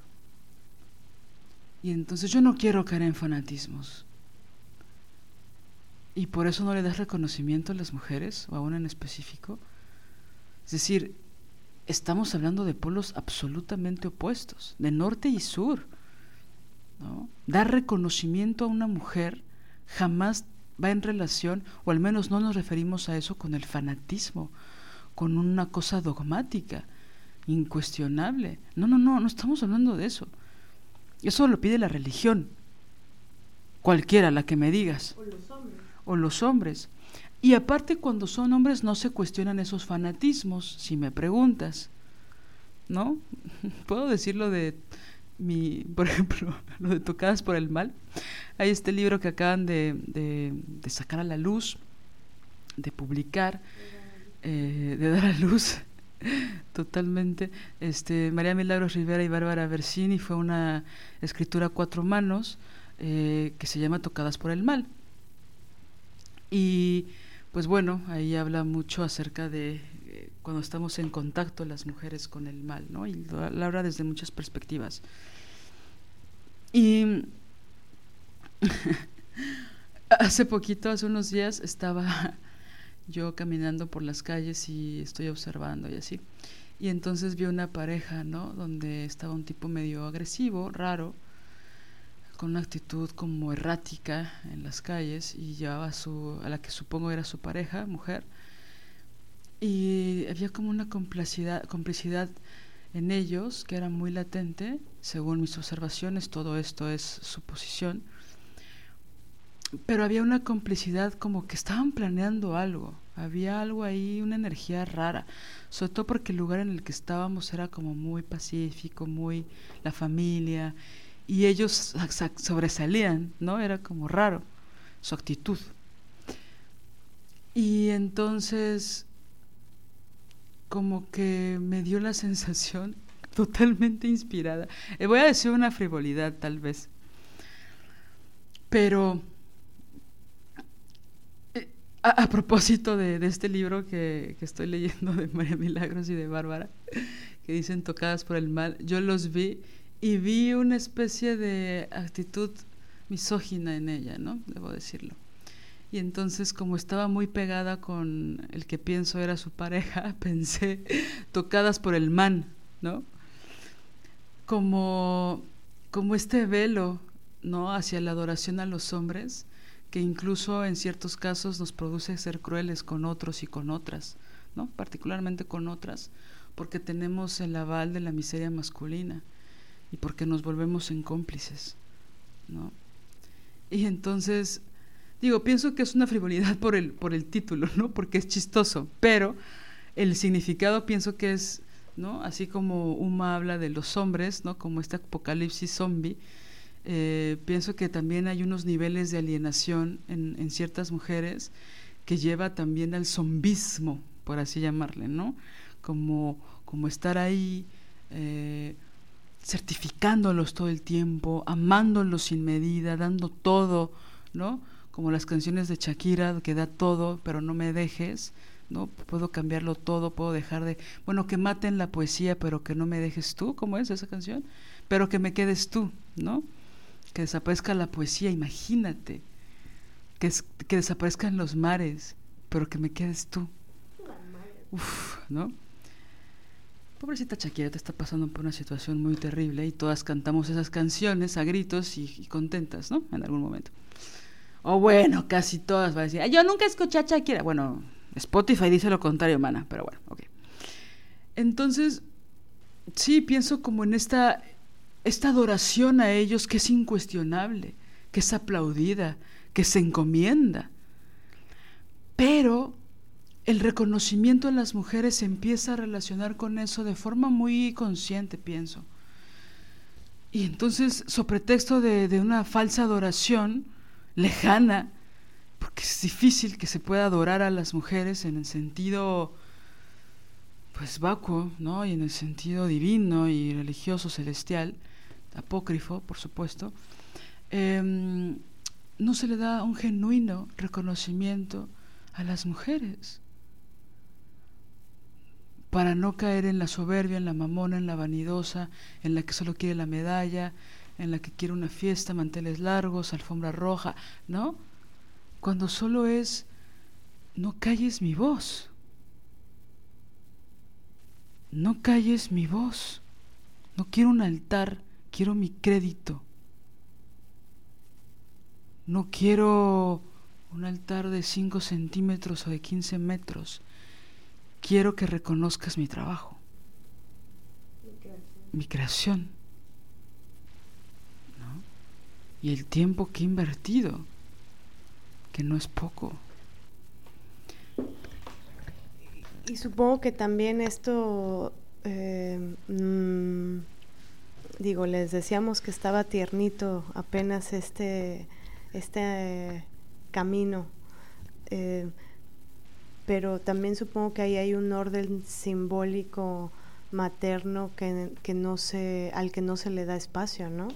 Es como si yo estoy oyendo que porque también ahí se puede activar la pues la misoginia supongo no como de si alguien está viendo que a la otra alguien le están dando un reconocimiento y autorizándola de manera generosa y bella tierna y entonces eh, eso no es un monumento en sí mismo reconocer a la otra darle un reconocimiento darle una eh, Sí, darle eso no es hacer un monumento. El monumento sería te sigo fiel, no tengo pensamiento, este, soy un fan, soy una fan eh, que no que no que no pone en cuestión absolutamente nada, este, a todo lo que diga sí, a, a nada te digo que no, este, eso es un monumento, eso es un altar, ¿no? Entonces está bueno que una mujer le dé reconocimiento a la otra,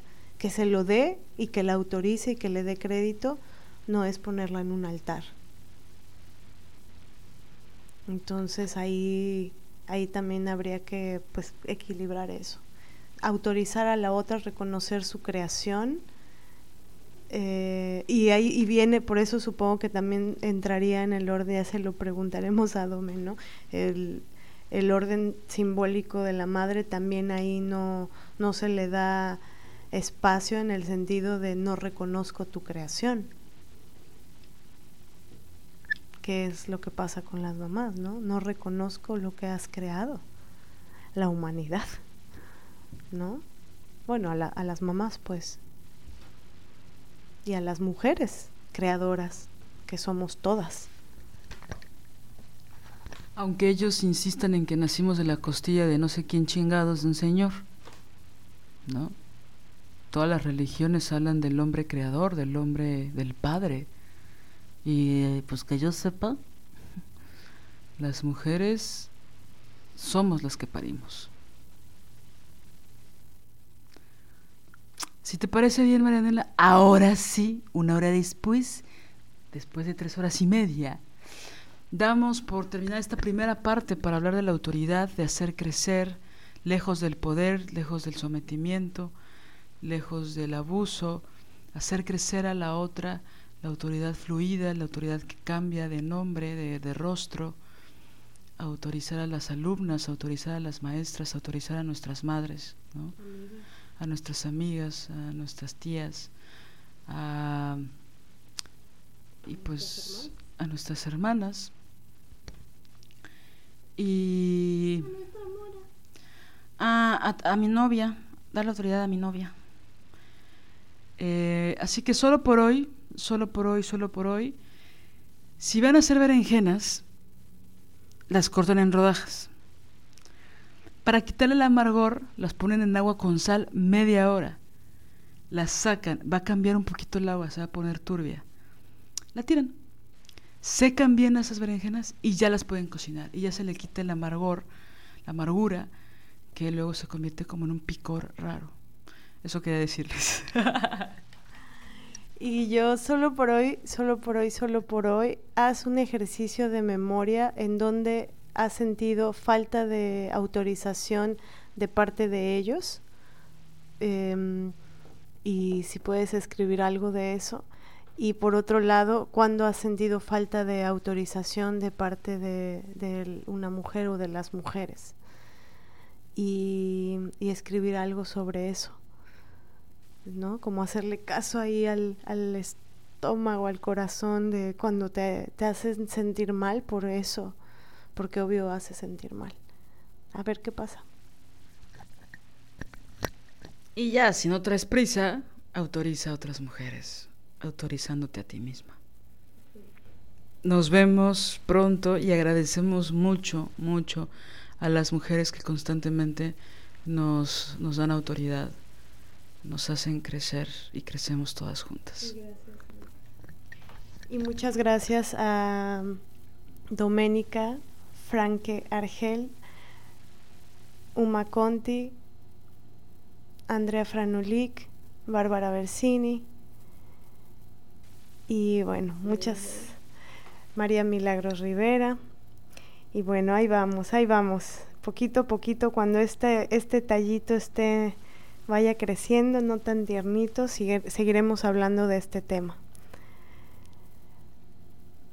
Y unas sorpresitas más que tenemos planeadas que espero se logren, pero no las vamos a decir todavía para que sí sucedan.